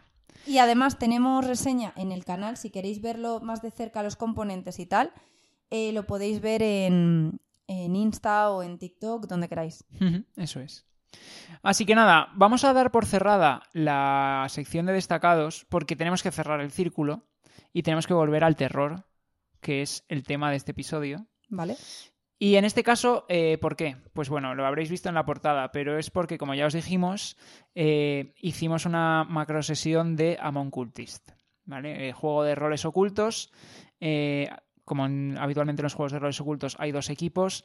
Eh, en este caso tenemos a dos cultistas que están intentando eh, hacer un ritual, eh, pues no, me- no sé a qué tipo de dios maligno anciano, ancestro, Anciano.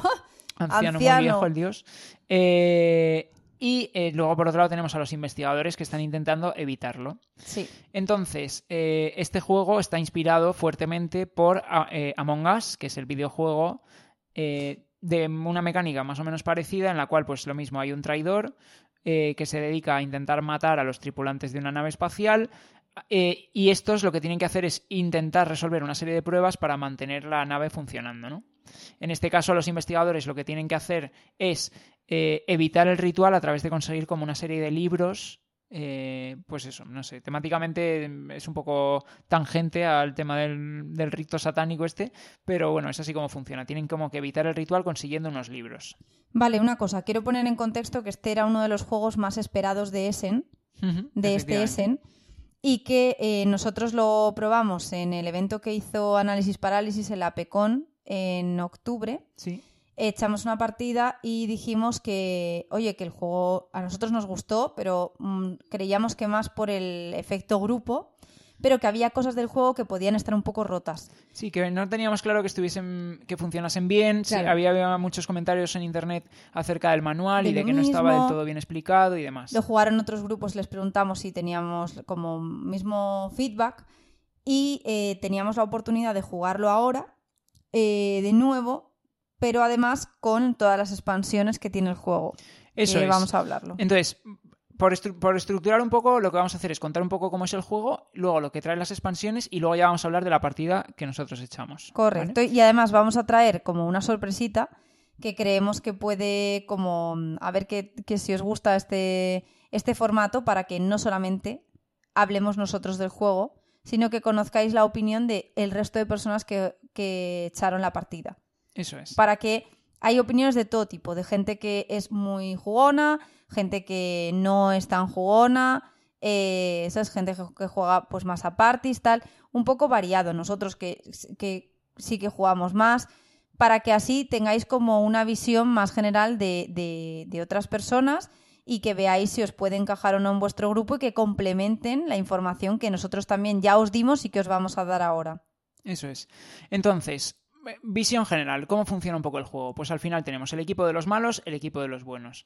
Los malos tienen que conseguir una de dos posibles cosas. O bien matar a todos los buenos menos a uno, o bien eh, que se terminen todos los turnos y los buenos no hayan conseguido los libros suficientes para evitar el ritual. Los buenos, ¿qué tienen que conseguir? Pues o completar el ritual o conseguir eh, eliminar en juicios a los malos. Entonces, ¿cómo funciona el tema nominaciones, en sí. nominaciones? ¿Cómo funciona el tema de lo de los juicios? Pues al final, cada vez que dos jugadores se cruzan, se produce un encuentro entre ellos, ¿no? Y entonces se intercambian una carta que si tú eres bueno solo vas a tener cartas de todavía estás vivo, si tú eres malo tienes cartas de te mato, ¿no? Entonces tú eh, en secreto intercambias una carta con el otro jugador que no la va a ver, entonces si eres un malo le puedes estar matando. Y en otro momento de la partida cualquier jugador le puede comprobar el pulso a otro. Entonces, comprobar el pulso significa, pues miro las cartas que tú tienes de los encuentros en los que hayas estado participando y si hay alguna de te han matado, pues en ese momento pasas a estar muerto. Sí. Vale. Eso es la, como el funcionamiento general. Entonces, pues eso. eh, una de las cosas que ocurría en la partida que echamos en la PECON es que eh, interpretábamos que para que los malos ganasen necesitaban que, o sea, que los buenos estuviesen desvelados ya como muertos. No simplemente que tuviesen una carta de te han matado en su macito, sino que se les hubiese desvelado. Entonces, claro, no había incentivo de entre los buenos a comprobar el pulso de la gente. Claro, en plan, ¿para qué voy a, cuando me encuentre con otro jugador, comprobar el pulso y ver si está muerto? Si en el momento en que vea que efectivamente está muerto, estoy ayudando a los malos porque ya se ha desvelado que esa persona está fuera de juego. Eso es. Otra- Eso no es así. Eso no es así. Otra cosa que, mm, que quería decir, espera, es que al decir eso se me ha cortado el, el discurso. Em, eh, Bueno, que si no, si te eso- acuerdas. Vale, una cosa. Hmm. Eh, bueno, es que no sé, me lo has cortado, es que estaba hablando y, y entonces ya, pues nada, ya está fuera, no sé qué iba a decir. Bueno, pues a lo mejor lo típico que se dice en estos momentos es no sería tan importante. Venga, vale. Bueno, entonces, eh, ¿qué ocurre? Que eso no es así. Al final, eh, si, los, si los buenos están muertos, independientemente de que se les haya desvelado o no, van a ganar los malos. Entonces, hay más incentivo de los buenos a eh, comprobar el pulso para intentar eh, descartar quiénes son los malos, porque al final si una persona se ha cruzado con poca gente y está muerta, significa que una de esas personas es uno de los malos, ¿no? Eso quería decir, que cuando el comprobar el pulso también es un modo de deducción, porque te pones a echar cuentas entre todos con esta persona con quién se cruzó, ah, con este, aquí, con este, entonces De hecho, es que así es como hay que jugar. es como hay que jugar, Sí. o sea, hay que comprobar pulso para tal, porque en este juego, a diferencia del, del de Lobos, de Castro Negro, cuando uno muere, sigue jugando, solo que tiene, pues bueno, un tiene poco otras más restringidas sus, habi- sus sus- habilidades, pero sigue jugando, un poco como Blood on the Clock Tower, sigues jugando, no te quedas fuera mirando al techo diciendo ya no valgo, me voy a cocinar. Eso es. Em, pero el incentivo del juego es comprobar pulsos para ir descartando gente y para hacer tus deducciones de con quién se ha cruzado o no. Claro, porque si no, además, en el momento en el que los jugadores ya tienen un mazo de seis cartas porque se han, en- se han encontrado con seis personas, complicado va a ser descartar ya quién es el malo. Claro, ya hay un mucho lío y dices, pues ha podido ser cualquiera. Entonces, cada vez que se desvela que un jugador estaba muerto, hay una votación. Y todos los jugadores eligen a otro jugador y el que tenga más votos muere. Entonces, ese es, así es como los buenos eh, consiguen eliminar a los malos si descubren quiénes son. Si no, pues lo único que están haciendo es allanarles el terreno al matarse unos a otros. También pueden ir a otra habitación y nominar, pero vale. Sí, Sí, también se puede hacer en Eh, una de las efectivamente, ese método te permite el que cuando tú ves que alguien está muerto, hacéis deducciones y se nomina. Y entonces es. intentas eliminar a los malos. Entonces eso es como funciona el juego. Luego, ¿qué traen las expansiones? Bueno, cada uno en, el juego básico ya hay una serie de roles, ¿vale? Que luego vamos a comentar un poco por encima cuáles son los del básico y cuáles son los de las expansiones, para dar un poco de idea. Pero luego, ¿qué traen las expansiones? Pues hay dos expansiones grandes y una muy pequeñita, ¿vale? Las dos expansiones grandes se llaman Mountain of Chaos, Mountain of Chaos, eso es, sí, eh, que te incluye un nuevo mapa eh, que como mecánica nueva te mete puertas y ascensores para trasladarse entre habitaciones y demás, y profesiones, que las profesiones como funcionan es que cuando matas a uno de los minions que salen al tablero, eh, el jugador que lo mate consigue una profesión que le va a dar una habilidad especial, ¿vale? Y hay de distintos tipos, hay algunas que están más rotas, otras que menos, bueno, ¿vale? Y luego tenemos Down into the Abyss, que es tam- también incluye un nuevo mapa, en este caso con barcos, ¿vale? Que eso va a afectar también al transporte durante la partida. Y luego te mete roles adicionales, estos sí, sustitutivos eh, o, complementarios, vamos, pero eh, roles secretos para los personajes eh, que de, de la partida. Que al final los, los roles siempre los van a tener los buenos, eso ahora lo comentaremos, pero es una de las cosas que me ha llamado la atención. Y luego la mini expansión se llama Your Party in the Game, que es para que te hagas, esto me ha llamado la atención, tu propio set de personajes, en lugar de utilizar los que te vienen en el juego, que son pues personajes así genéricos, eh, de así tipo eh, estética Lovecraft y demás, pues en este caso es para que pongas las fotos de tus amigos, de tu grupo de amigos, en los tokens y en los tableros, y entonces te hagas como tu, tu juego con tus propias caras, que eso también me parece que está gracioso. Entonces, eso es lo que traen las expansiones. Entonces, ¿nosotros qué hicimos? Pues hemos montado una partida. A la hora de montar una partida y elegir los roles, hay dos recomendaciones que te hace. Eh, una es, dependiendo del número de jugadores, te dice cómo eh, hacia, o sea, cuán- cómo balancear los equipos, ¿no? Porque al meter roles puedes estar favoreciendo al equipo de los buenos o al de los malos. Entonces, dependiendo de cada rol secreto, pues va a contribuir eh, a uno o a otro y te recomienda un balance. Nosotros, por ejemplo, lo jugamos a 7 y a 7 jugadores lo que te dice es que termines como con un más 3 de lealtad, se llama, de fuerza, por así decir, en el equipo cultista. A mí eso me parece muy top para que te ayude a configurar las partidas. Sí, y no salgan muy desbalanceadas. Muy aleatorias o muy desbalanceadas hacia un lado. Eso es. Sí. Y la otra recomendación que te dice, y esta nos la saltamos, la verdad, es que no haya más de 5 de lealtad en cada equipo. ¿Por qué? Porque al final lo que estás metiendo es pues más, más efectos locos eh, durante la partida. Imagínate, si al final tú metes un rol y aporta 3 de lealtad al bando malo, pues vale, pues tienes ese efecto y luego el resto de personajes pues a lo mejor no tienen tanto efecto y tienen simplemente las habilidades básicas. Pero si empiezas a meter personajes y personajes y personajes, aunque acabes con el balance de más 3 para el lado ocultista, la partida puede estar un poco loca. Entonces nosotros dijimos, bah, me lo salto. Y nos pusimos a meter personajes como locos hasta el punto de eh, que todo el mundo tenía un rol especial. No había nadie que fuese simplemente un investigador básico. Porque eso es lo que. Una de las eso me pareció que mola mucho más. A ver, mola más, pero es verdad que la partida puede estar un poco loca. Pero bueno. Sí. Porque en este juego los malos no tienen rol secreto, simplemente son malos. Y esa es su habilidad. Y los roles secretos van para los investigadores. Dependiendo de si favorecen al bando de los buenos o al de los malos, eh, van a dar lealtad a un lado o a otro. Pero incluso los que favorecen al bando de los malos eh, son investigadores, son del equipo de los buenos. Lo que pasa es que van a fastidiar a su propio equipo sin querer, por ejemplo. Sí. Entonces, ¿nosotros qué hicimos para nuestra partida? ¿Cómo lo configuramos? Bueno, vale, sí, van a fastidiar a su propio equipo sin querer, pero... o no. Van a intentar que no, pero entonces van a perder acceso a ciertas acciones. Por ejemplo, hay un algunos de los roles que favorecen al equipo de los malos son si compruebas el pulso a alguien y está muerto, te mueres tú también.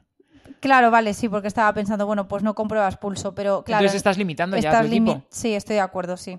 Si lo usas, vas a favorecer a los malos. Claro. Sí. Entonces, por ejemplo, otro es, eh, yo qué sé, en plan, si utilizas el cuchillo para cualquier cosa, que el cuchillo es como una herramienta de, o para desempatar, o también para quitar a un nombre pez que puede salir en el mapa y que bloquea un pasillo. Si lo utilizas, mueres. Entonces también te limita, porque claro, si tienes tú el cuchillo, pues ya no vas a poder utilizarlo bien. Y ese tipo de cosas, ¿no?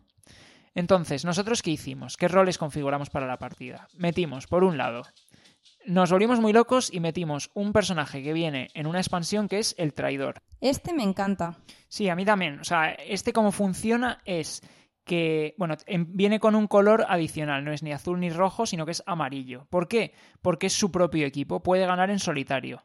¿Cómo gana?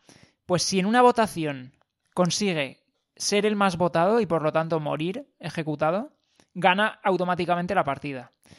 Eh, y si le matan por cualquier otro motivo, pasa a ser del equipo de los buenos. Es que lo mejor es que este tío tenga su propio objetivo y que tenga que estar ahí jugando como un poco a dos bandas. Claro. Este lo que mola es que tiene que generar sospechas para sí mismo, porque necesita salir votado, que la gente se piense que es uno de los malos para que la gente le vote, pero claro, no puede abiertamente tampoco eh, decirlo. Decirlo. Claro, claro. Entonces esto, la persona que lo juega, joder, es que me parece brillante la actuación que tiene que hacer, como de ser el más odiado pero tampoco ser tan muy evidente que estás siendo un kamikaze, o sea, te estás inmolando pero luego a la vez también, bueno, o sea, tu equipo de base yo creo que tienen que ser los buenos. Hmm. Sí, es, eh, tiene que jugar como a las dos bandas, lo que dices tú. Y este mete cuatro de lealtad a cada bando. Es decir, está equilibrado porque fastidia un poco a los dos equipos, claro. pero eh, cuatro de lealtad, o sea, mete mucha locura a la partida, por así decir. Sí. Después, ¿qué más metimos también con mucho de locura, eh, mucho de lealtad? metimos el Poltergeist, que es un personaje, un investigador que si, se, si muere, si se le desvela que ha muerto, entonces se convierte al equipo de los malos. Entonces él juega a favor de los buenos, pero si muere pasa al equipo de los malos. Y empieza en su mazo con un par de cartas de meter fracasos. No puede matar, no tiene cartas de matar, pero sí de meter fracasos en las pruebas para, eh, para fastidiar en lo de las pruebas de los libros. Después, ¿qué más? Eh, después metimos eh, por el bando de los... Eso llevamos dos. Metimos por el bando de los investigadores normales también teníamos el superfantasma, que lo que pasaba era... Es un personaje que cuando muere eh, puede seguir... O sea, cuando se convierte en fantasma, que es cuando se le ha desvelado que está muerto, y lo que decíamos es que perdían parte de las acciones que tenían, ya solo podían hacer ciertas cosas, pues puede seguir haciéndolas todas realmente. Puede seguir haciendo todas las acciones, comprobar pulsos y demás, lo único que pasa es que ya no genera encuentros cuando se cruza con los demás jugadores, que eso es algo que le pasa a los fantasmas. Después teníamos a, creo que era el, el torpe o el cobarde, el cobarde se llamaba, que es un personaje que, eh, uno de los buenos, que si comprueba el pulso a alguien y esa persona está muerta, entonces él también muere. Entonces, claro, esto fastidia al equipo de los buenos. Y después eh, metimos otro investigador eh, ah, el cazador. Eh, bueno, no se llama el cazador, se llama el asesino. que es uno del equipo de los buenos, que lo que puede hacer es, eh, una vez por partida, si todavía está vivo, eh, puede directamente a un personaje con el que se cruza en una habitación, cargárselo del tirón. Dice, soy el asesino y te mato. Y claro, esto, este personaje, pues, puede, o sea, este de hecho la letra que tiene es cero porque puede fastidiar a los dos equipos. Puede ser que aciertes con uno de los malos y entonces te lo has cargado, pero como falles y te hayas cargado uno de los buenos, pues les puedes estar también regalando la victoria a los malos. Y creo que esos fueron todos los que metimos. Sí, el superfantasma. El superfantasma, el, cobarde, el poltergeist, el, traidor, el asesino. El asesino. Y los dos malos. Y los dos Los siete que éramos, eso es. Entonces, esta partida, pues al final lo que decimos, nos saltamos un poco la restricción de la locura, de la de lo del balance. Eso es, de, que, o sea, el balance sí que salió a más tres a favor de los cultistas, porque lo montamos así, pero es verdad que tenía mucho más efect, muchos más efectos eh, de los que suele de los que recomendaba para una partida un poco más equilibrada y más predecible a lo mejor sí a ver también es que leyendo el como la habilidad de los personajes creíamos que eran un poco los que más juego podían dar claro.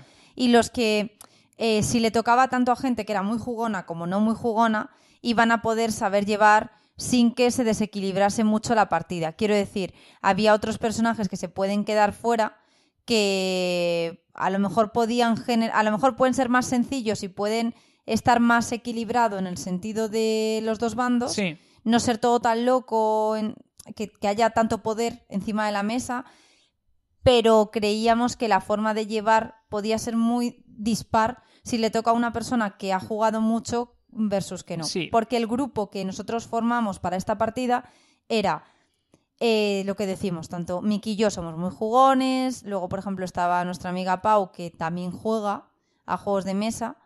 Eh, o sea, nosotros era como muy jugones. Ella que también juega y juega bastante a roles ocultos. Luego estaba eh, nuestros primos que han jugado a juegos de mesa, por ejemplo, se han jugado un Pacto con el Diablo con nosotros, Arkham Horror, o sea, han jugado juegos pero no tienen la frecuencia de jugarlo tan continuamente. Y luego estaban mi hermana y su cuñado, que son más parties. Eh, exacto, exacto, perdona, su cuñado. Eh, su cuñado soy yo, de hecho. Claro, claro. O sea, eh, mi cuñado, o sea, su novio, que juegan a juegos más party. Son más ocasionales de juegos de mesa y cuando juegan es más party. De hecho, mi hermana es la típica persona que cuando juega un juego de mesa, nada más sentarse se pregunta ¿cuánto, ¿cuándo termina? ¿O cuánto le queda? y dices, me acabas de destruir. O sea, me acabas de destruir, literalmente. O sea, no puede ser que juguemos a un juego que hayamos quedado para jugar y tu primera pregunta sea ¿cuánto le queda? O sea, terrible. O sea, ella pues juega mucho a Dixit, por ejemplo, ese le gusta mucho, Mysterium, eh, cosas así. Pero, o por ejemplo, un, eh, lo diré, eh, un Animo Party, eh, ¿Qué más? Juegos de este tipo, ¿no? Más party, un tesauro, juegos así. Pero no le saques, por ejemplo, mm, ni de broma. Eh, yo qué sé, un. Bueno, no sé que no está. Sí, de estrategia en plan. Claro. O sea, no. Sí que ha jugado incómodos invitados de deducción y le gusta. Pero yo creo que eso es lo máximo que ella puede entrar a que le guste, que es algo de deducción. Hmm. Ella es más de. Mm, sí, el incómodos invitados le gustó bastante, por ejemplo. Pero eh, lo que digo, más orientada a parties. Entonces, ¿qué pasó en la partida? Pues a ver, eh, los roles de los malos, los dos cultistas, le tocaron precisamente a, Ali, tu hermano, y a su novio. O sea, a los que menos juegan a, a los que menos juegan a juegos. Yo, yo cuando estábamos preparando la partida y tal, y, configurando lo que íbamos a meter, le decía a Miki, yo solo espero que no le toque a ella el ser mala, porque creo que no lo va a saber llevar. O sea, esta, esta fue mi conclusión. En plan, esta persona no está preparada, o sea, no porque tenga ningún problema. Sino porque eh, hay cosas cuando juegas mucho a roles ocultos que no cometes. Por ejemplo, pongo un ejemplo. Si eres malo en un juego de rol, pues eh, pongo un ejemplo. En un Blood on the Clock Tower, si eres malo, o si eres bueno, pero sobre todo si eres malo es cuando más canta, cuando te preguntan, ¿y tú qué rol eres? No te pones a mirar la hoja de roles, a leerte todos los roles y a decir, mmm, este, sino que tienes que ir con mucha seguridad. Sí. Entonces, cuando una persona mira mucho la hoja de roles y tarda en responderte, o, o el rol que te está diciendo que es, porque se la ha mirado unos minutitos antes, te lo dice con poca seguridad, te denota que puede ser una persona mala. Y de hecho, así hemos pillado a muchos malos en muchas partidas y da pena, porque dices, ay, lo acabo de deducir por porque no ha sabido ocultarlo, por la gestión que ha hecho por inexperiencia. Sí. Entonces eso puede estropearte la partida. Entonces yo pensaba, por favor, que no le toque porque puede estropear la partida solo por el hecho de no saber ocultar bien el rol. Sí, pero en cambio lo que hizo fue como hacer la típica estrategia de esta de me voy a hacer la tonta, De hacerse la que no sé nada Sí. y de que no me estoy enterando de nada en el juego. Correcto, de hecho yo le iba, funcionó. yo iba con ella y como todo el rato hacía comentarios de persona, pues bueno, o sea, muy por debajo del nivel de la mesa, yo me, salió protección y decir, yo voy contigo, yo te ayudo. Eh, cuando la acusaba a alguien, yo, no, no, que ella no es mala, por el amor de Dios, me daban ganas de decir, pero ¿no veis que la pobre mujer no se está enterando de nada? Me daban ganas de decir eso, pero una faltada. Entonces yo, por favor, ella es evidente que no es, decía eso, que ya me parecía, vamos, llamarla tonta a la cara, pero era como, por favor, que no veis que no, Total, ¿qué, qué pasó? Que ganaron. que ganaron. Ella y su novio Rafa eh, ganaron. Nos, Entonces- nos mataron a todos. O sea, lo primero de todo, eh, antes de comentar los detalles de la partida, a nivel reglas... Quiero decir una cosa, Sí. perdona. En esta partida ganaron ellos, cultistas, ¿vale? Y en la que jugamos nosotros el APECON con un grupo de gente muy jugona, ganaron los buenos. Es decir, quiero decir una cosa. No es, para mí, no es un juego que esté entonces ya orientado hacia un bando ni a otro.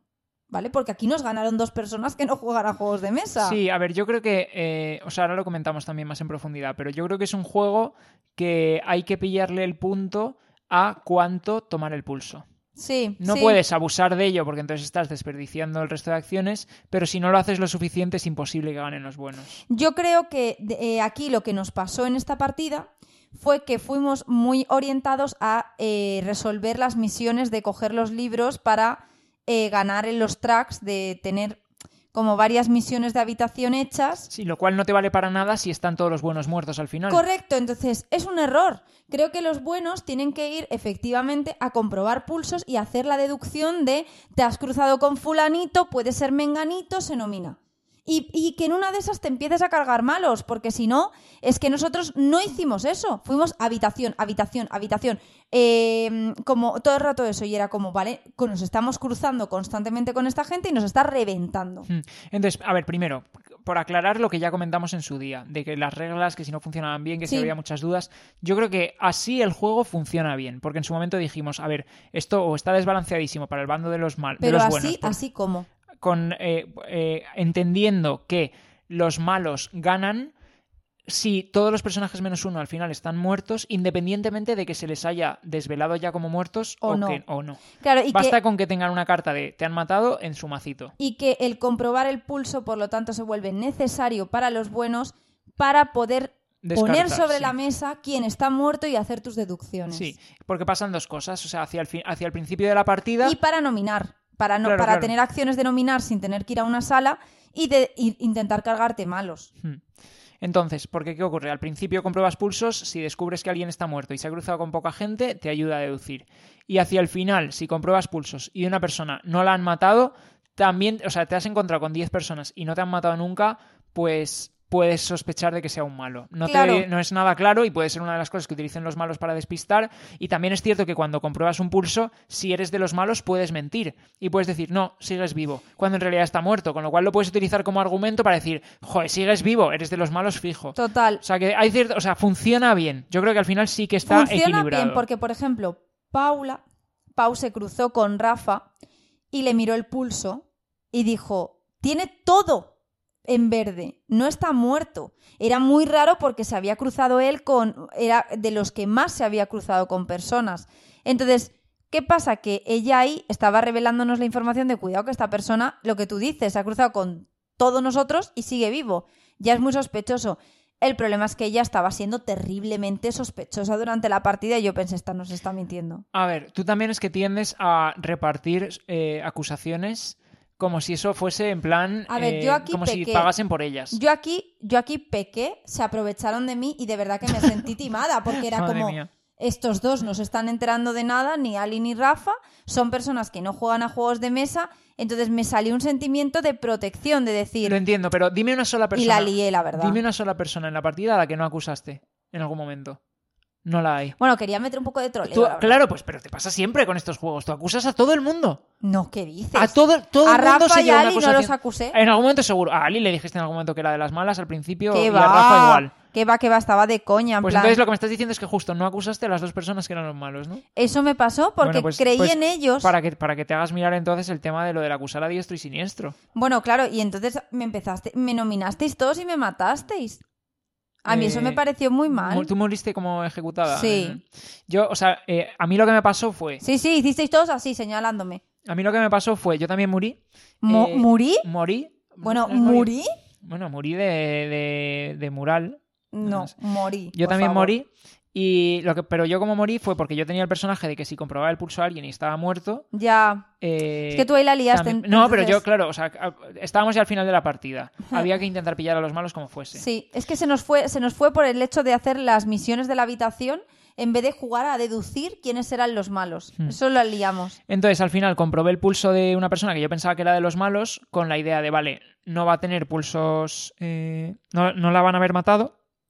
Y así yo tampoco me muero. Sí. Pero ¿qué pasa? Que esa persona que estaba generando tanta sospecha, en realidad era el traidor. Es y que por jugó eso estaba generando mucha sospecha. Jugó muy bien, ¿eh? Porque esa persona generó la sospecha suficiente para que pensásemos que era el traidor. Tú le No, para que pensásemos que era un cultista. que era un cultista, perdona. Tú le miraste el pulso, le habían metido una carta de pulso muerto porque se lo habían cargado los cultistas, y entonces, pues tú. eh, Yo me morí al hoyo. y él también, y entonces tampoco pudo cumplir su objetivo porque él para ganar necesita morir ejecutado. Claro, que, que lo iba a conseguir, ¿eh? Porque era carne de cañón de ser nominado. Puede ser, sí. Entonces, pues eso, eh, al final a- acabamos perdiendo los buenos, yo creo, porque no supimos gestionar bien el tema de lo de medir el pulso. Sí, o sea, para mí Manu jugó muy bien como traidor. Me gustó mucho meter los roles porque creo que le da un toque extra de que cada uno tenga su objetivo individual. Sí, y no te sientas en plan. O sea, a mí es que me da bajón cuando en este tipo de juegos levanto mi ficha y digo, ah, vale, que soy un random que no tiene habilidad. Sí, Simplemente sí. soy el bueno, uno de los buenos y ya está. Básicamente, a mí en este tipo de juegos lo que más me gusta es ser malo. Sí, a mí también. porque es el que más estrategia tiene. Entonces, si te toca la ficha de bueno, es como, vale, venga, puta mierda. Perdón. No, no, no, Eh, ya, eh, quiero decir, eh, dices eh, palabrotas en el podcast N veces. o sea, ¿Ah, tampoco- sí? Sí, dices joder, putear, eh, no sé qué. o sea, Uy, pues no era tan consciente. sí, sí. La gente bueno, se- por lo menos no digo murí, ¿vale? Bueno, prefiero decir una falta de ortografía que faltar al respeto a alguien. Está de rata tú. Bueno, pero em, me parece que el meter roles efectivamente le da ese punto de sentir tuyo el personaje y de tener un incentivo en la partida. Sí. Porque si no eres bueno y desconectas. También es plan, cierto que creo que los roles que benefician al equipo de los malos tendrían que ser habilidades para los malos y no habilidades de los buenos que perjudican. Porque Ah, que te toque un rol de esos es una putada, te han fastidiado un poco la partida. el traidor. No, no, el, el cobarde, por ejemplo, el mío. Si Ah. compruebas el pulso a alguien y está muerto, eh, tú también te mueres. Pues vale, le metes al SEO a la partida, es una persona que no va a querer hacer esa acción. Pero molaría más si el, el beneficio para los malos viene de que los malos tengan alguna habilidad especial también. Ya, ya. Claro, es verdad. Es que yo te dije que tenía claro que si a mí me tocaba el, el cobarde, yo no iba a mirar pulso. Tú imagínate. Claro, entonces. Pero claro, al final eso, joder, pues eh, perdón, ¿ves? Eh, me estoy dando cuenta. Al final eso es una lástima porque no estás utilizando tu habilidad, que es buena. A la vez puede ser buena para deducir y para, mm, ¿sabes?, ayudar sí, a la lo del partida. pulso, sí. Entonces, luego, otra cosa que también quiero comentar a nivel de las reglas, que lo hemos, bueno, hemos dicho que funciona bien. Para mí, el único punto confuso todavía, o que no está bien del todo el diseño, es un poco extraño, es que realmente los malos no necesitan matar a todos menos uno. Ya. Necesitan que cuando se dispare el final de partida, hubiesen matado a todos menos uno en la ronda anterior. No le vale con haberlos matado en esa ronda. Tienen que haberlos llegado Ah. a matar en la ronda anterior, con lo cual tienen ellos que decir, sinceramente, si en esa ronda han matado a alguno de esos o ya estaba muerto en la ronda anterior, lo cual es Pueden raro. mentir, ¿no? Ya, o sea, podrían mentir. Lo suyo es que no, porque estamos jugando un juego de mesa y estamos entre amigos y no es una competición de nada. Ya, pero, Pero- eso es cuestionable. O pueden, para mí el punto más que pueden mentir es pueden no acordarse. Es raro porque vale, No, porque ha pasado en esta ronda. Ya, pero en una ronda medianamente larga dices, "Pf, pues esta ronda es que no me acuerdo. Te has cruzado dos veces con una persona, pues no me acuerdo si te matan en esta ronda o en, o en el encuentro anterior, la verdad. Supongo que sí que lo suyo es que te acuerdes, pero podría darse el caso de que no te acuerdes. Sí, eso, eso es Y cuestionable. no hay ninguna manera de marcarlo en ningún sitio, más que que lo estuviera apuntando en una hoja y entonces no tiene sentido porque ya se sabe que eres el malo si estás apuntando cosas en una hoja. Eso es cuestionable. Entonces, para mí ese es el único punto del diseño que me chirría un poquito. O sea, para mí como conclusión vital me parece que sí que comprobamos que funciona y que lo de la tomar pulso tiene sentido y que cómo ganan unos y otros tiene sentido. Me sigue pareciendo complicado eh, los buenos pillar el punto efectivamente de equilibrio entre medir pulso e ir haciendo las misiones. Sí, yo creo que ahí está la chicha sobre todo. Eso es. Equilibrar Pero eso. que quiero decir que una partida nuestra ganaron los buenos porque mataron a los dos cultistas, nos mataron a ti y a mí en la Pecón, y aquí han ganado los malos matando a todos los buenos. Hmm. Que También es verdad que la partida de la Pecon estuvo un poco adulterada, pero bueno. sí, claro, al haber Había doble evidente. por error. Eh, luego me parece que el, el hecho de meter los roles me encanta porque le mete efectivamente ese punto de incentivo a cada personaje y de más locura a la partida y ma- más, divertido, más deducción, porque al haber un traidor, oye, pues ya no es tan evidente quiénes son malos. A lo mejor está el traidor que te está troleando. Me gusta mucho. Y yo lo que haría ahora, si te parece, que me quedo sin voz, como la sirenita. eh, Qué poco creído te lo tienes, ¿no? En plan- pero bueno, tú. No, no sé. eh, yo lo que haría sería, eh, puedes pasar a lo que traemos como novedad para este capítulo. Sí, es justo además eh, lo último que vamos a, a enseñaros hoy y luego volvemos y ya nos despedimos. Sí, hacemos como una mini reflexión y Eso nos es. despedimos. Entonces lo que os traemos hoy es lo que, bueno, a ver, eh, parece que, que lo tenga que decir aquí como una revelación, pero más o menos tú lo has venido a contar antes. Es que ya sabes que soy muy fan de los Ya, spoilers. ya. Pues nada, os traemos las opiniones del resto de personas que jugaron con nosotros Eso es. para que además de haberoslo contado a nosotros, pues os den ellos sus impresiones y a ver qué es. os parecen. Pues adentro audio. Bueno, bueno, muy buenas. Tenemos aquí a nuestro primer entrevistado. Manu, ¿qué tal? ¿Qué tal el juego o qué tal como entrevistado? ¿Qué tal estás? Bien, bien, gracias. A ver, lo primero de todo, ¿qué rol tenías? El traidor. El traidor te pega, ¿eh?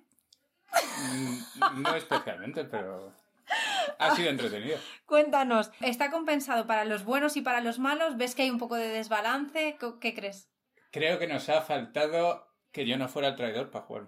No, no, no. A ver, he de decir que él ha jugado bastante bien, porque desde el minuto cero parecía malo. Que al, al final es el objetivo. Le teníamos que haber nominado. Os habéis vuelto loquísimos. Sí, nos hemos vuelto locos. Vale, imagínate que te digo, ponle una puntuación al juego del 0 al 10. Un 7. Vale, bueno, oye, no está mal, ¿eh? Un notable. ¿Quién lo querría esto para el cole? Vale, pues muchísimas gracias, Manu. Nada a ti por venir. Y nada, a ver si viene el siguiente, el siguiente invitado y que nos cuente qué opina. Dile al siguiente que venga, porfa. Muy. Chao. Chao. Pero bueno, ¿a quién tenemos aquí? A Nacho. Nacho, ¿qué tal? Hola, muy bien. Bueno, bueno, a ver, lo primero de todo, ¿qué rol tenías? Era el asesino. Buah, te pega muchísimo, ¿eh? ¿Tú crees? Pues lo he hecho fatal, o sea, ha sido muy triste. No he podido ni ejecutar la acción que tiene el asesino. Pero a ver, cuéntanos, ¿te hubiese gustado que te tocase otro personaje? Eh... mm, No, me hubiera dado igual. En todos lo hubiera hecho mal. Y tú imagínate que te digo, ponle una nota al juego del 0 al 10. ¿Qué le pondrías? Un seis y medio pendiente de una segunda partida. Bueno, bueno, está por ahí, ¿eh? Porque Manu ha dicho un 7. Ah. O sea, estáis ahí compenetrados. Bueno, Muy bien. Y vale, bueno, pues entonces queda pendiente una siguiente partida. eso es. Bueno, bueno, muy bien. Pues nada, Nacho, mil gracias por pasarte. Y si puedes, llama a nuestro siguiente invitado a ver qué nos cuenta. Venga, voy a por él. Gracias. Adiós. Chao. Bueno, ¿a quién tenemos por aquí? A la parejita de traidores, ¿eh? Bueno, de traidores quiero decir de malvados del juego. ¿Cómo estáis? Ali, Rafa.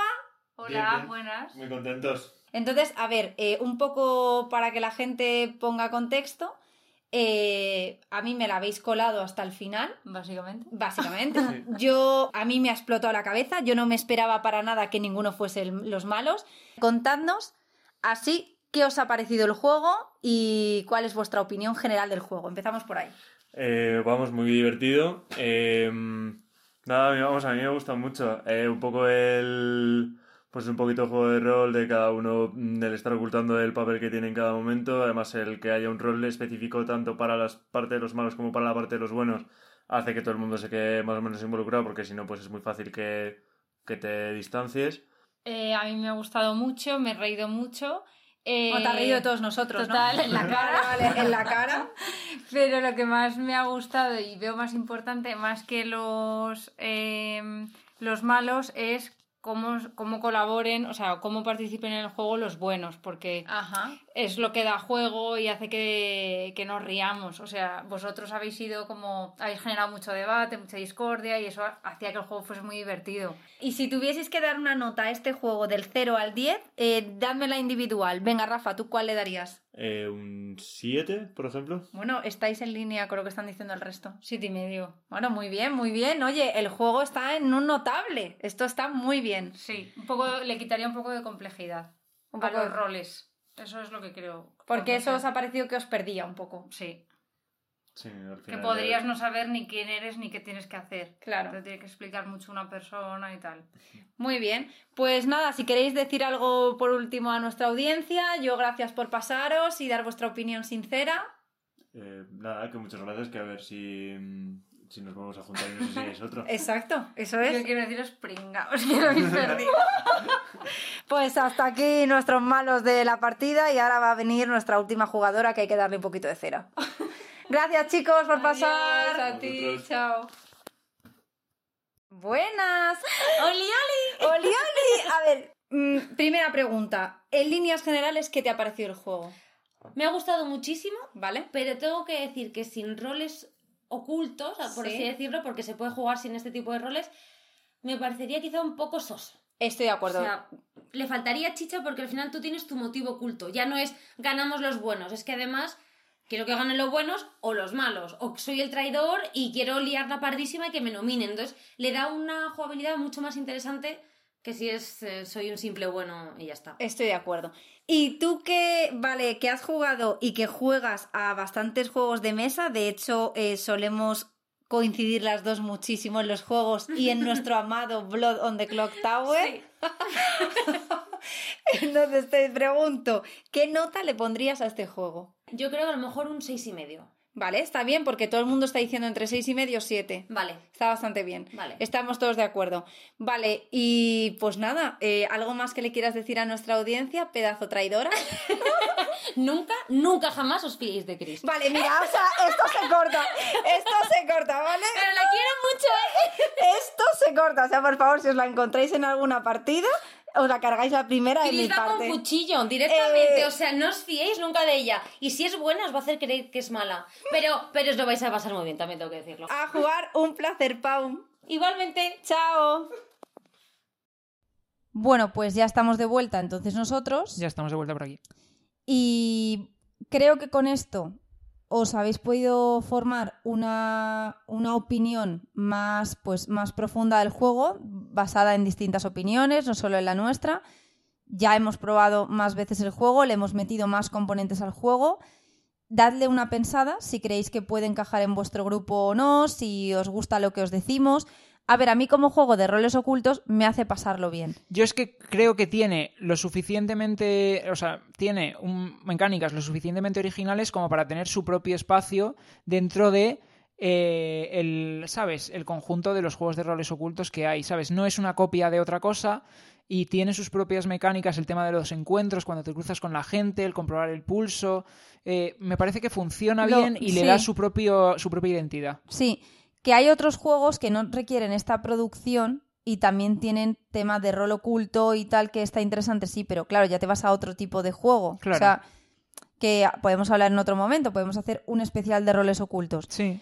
Pero eh, a mí este juego me ha gustado. Diría que es mi favorito de roles ocultos. Bueno, ya sabéis que mi favorito es Blood on the Clock Tower. Es que el problema es que yo creo que además, después de jugar Blood on the Clock Tower, eh, nos ha eh, condicionado ya mucho el tema de las habilidades. Sí. En plan, en, en Blood on the Clock Tower, el hecho de que todo el mundo tenga su personaje, parece que ya ahora jugar a otros juegos en los que puedes simplemente ser un bueno, pues se te queda como soso, ¿no? No, pero bueno, aquí puede ser un bueno con rol, ¿sabes? Claro, pero, no- pero en teoría, y si sigues 100% las reglas, no debería, o sea, no, no todo el mundo va a tener el personaje. No, claro, pues hay- yo haría la adulteración esta que hicimos nosotros. Claro, te vuelve las partidas un poco más locas, pero bueno, por lo menos todo el mundo tiene... Tiene una función. sí. Es que si no, eh, o sea, es muy triste. Pero, a ver, ta- también te digo, es que nosotros jugamos mucho a roles ocultos, pero mucho. O sea, diría que cada fin de semana cae un juego de roles ocultos. Sí, nos gusta mucho y además eh, con el tiempo es lo que dices tú un poco, que la- o sea, nos ha pasado a nosotros también. Al principio éramos muy pardos jugando a roles ocultos y es lo típico que se te pilla Sí. muy fácil, Muy pero fácil. cuando vas jugando y cogiendo experiencia ya aprendes a mentir y está feo decirlo, pero es verdad, aprendes a Está mentir. feo, ¿eh? Porque luego hay veces que dices, Dios mío, la que le he colado a esta Sí, persona que luego te puedes sentir hasta mal. hasta mal. Y yo me he encontrado gente que incluso me la cola a mí, ¿eh? O sea, bueno, mm, sin ir más lejos en esta partida y decir, oye, lo siento luego porque tal. Pero bueno, es parte del encanto de los juegos de Claro. roles ocultos. Y a mí una cosa, ¿por qué me gustan los roles ocultos? Que muchas veces le he dado vueltas. Por la deducción, el componente de deducción. Y a mí es que los juegos de deducción me gustan muchísimo. Entonces es eso. Y es social y deducción. Sí, son las dos. Y es verdad que cuando coge una de las dos patas se nota. O sea, Se por ejemplo, nota. la parte del social, el que a alguien se le pille muy fácil hace que el juego coge, ¿sabes? Exacto. Y la parte de la deducción también es muy importante. Es muy porque no es importante. simplemente tratar de convencer, o sea, tienes que intentar, pues eso, sacar conclusiones, has hecho esto, esto, ¿por qué? No sé qué, ¿por qué este estás juego diciendo? tiene su, su aquel, porque cuando uno tiene su hoja de ruta, también se nota cuando tú has jugado a pocos juegos de roles ocultos, puedes pillar a alguien por la hoja de ruta en el Amon Cultis que no esté yendo donde toca, que esté mintiendo en las salas a las que va, porque se mueve a un sitio u otro. Es decir, que también tiene su aquel y su estrategia. Sí, yo eso de todas formas también te diría que lo veo más como una limitación de cara a que los buenos tengan más difícil el tema de las pruebas que para sacar conclusiones, porque al final, Puede de verdad, ser. tú estás monitorizando de verdad si tal persona ha ido a no sé qué habitación o a cuál otra o tal. Si te pones a jugar en modo hardcore, puede ser. Es verdad que con- al ser social, pues desatiendes un poco Claro. el estar contando. eso, Sí, Claro. no sé. Pero bueno, quiero decir que le hemos hecho otra partida que ya no está en un suspendidísimo como la primera vez que lo jugamos, que No, fue... sí, para mí ya te digo que funciona. A funciona. De todas formas, suspendidísimo tampoco estuvo la primera vez porque yo me lo pasé bien. O sea, y al final los juegos va de pasártelo bien. Hmm. Pero claro, teniendo en cuenta que otros grupos no, pues yo decía como, oye, También depende mucho de la gente, como cualquier juego social de este tipo. sí, eso que es dependiendo verdad. del grupo, pues te lo puedes pasar bien, aunque el juego esté rotísimo. Total, hay juegos que están muy rotos y ya simplemente porque te genera risas en el grupo dices, qué buen momento pasé y el juego está rotísimo. Claro. En este caso, pues lo que decíamos al principio y con el tema de las dudas en las reglas, parecía que había alguna mecánica que no funcionaba, pero nos lo pasamos bien. Y ahora, cuando lo hemos jugado en plan ya con las aclaraciones y demás, pues yo creo que está, está guay, la verdad que está equilibrado y, y me apetece jugarlo más, sinceramente. Sí, sí, y, y todo el mundo lo dijo, que le daría otra partida, que se lo habían Sí. pasado muy bien.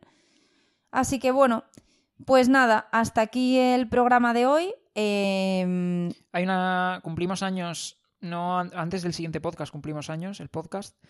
Que no haremos ninguna cosa especial, pero bueno, en el próximo podcast lo mencionaremos y a lo mejor hay yo lo que harías entonces en el siguiente capítulo de podcast, me has dado una idea. Vale. Y sabes que... Te- Pensaba que ya ibas a decir lo que ibas a hacer y digo, hombre, guárdatelo. No, pero va a ser especial. Vale. Por haber pasado el aniversario, Vale. eh, tengo pensadas varias mecánicas, mecánicas, ¿no? En vez de dinámicas, mecánicas, eh, un, team un deck building, vamos a hacer roles ocultos. Tengo pensadas varias eh, dinámicas que hacer a modo de celebración, entonces trae poco contenido, me refiero a noticias y a tal, Vale. porque va a haber mucho salseo, mucho Vale. más de lo que a mí me gusta. A ver, creo, no sé si, bueno, la verdad es que no lo controlo, pero en este capítulo ya estamos o cerca de batir récord o hemos batido récord de, de duración.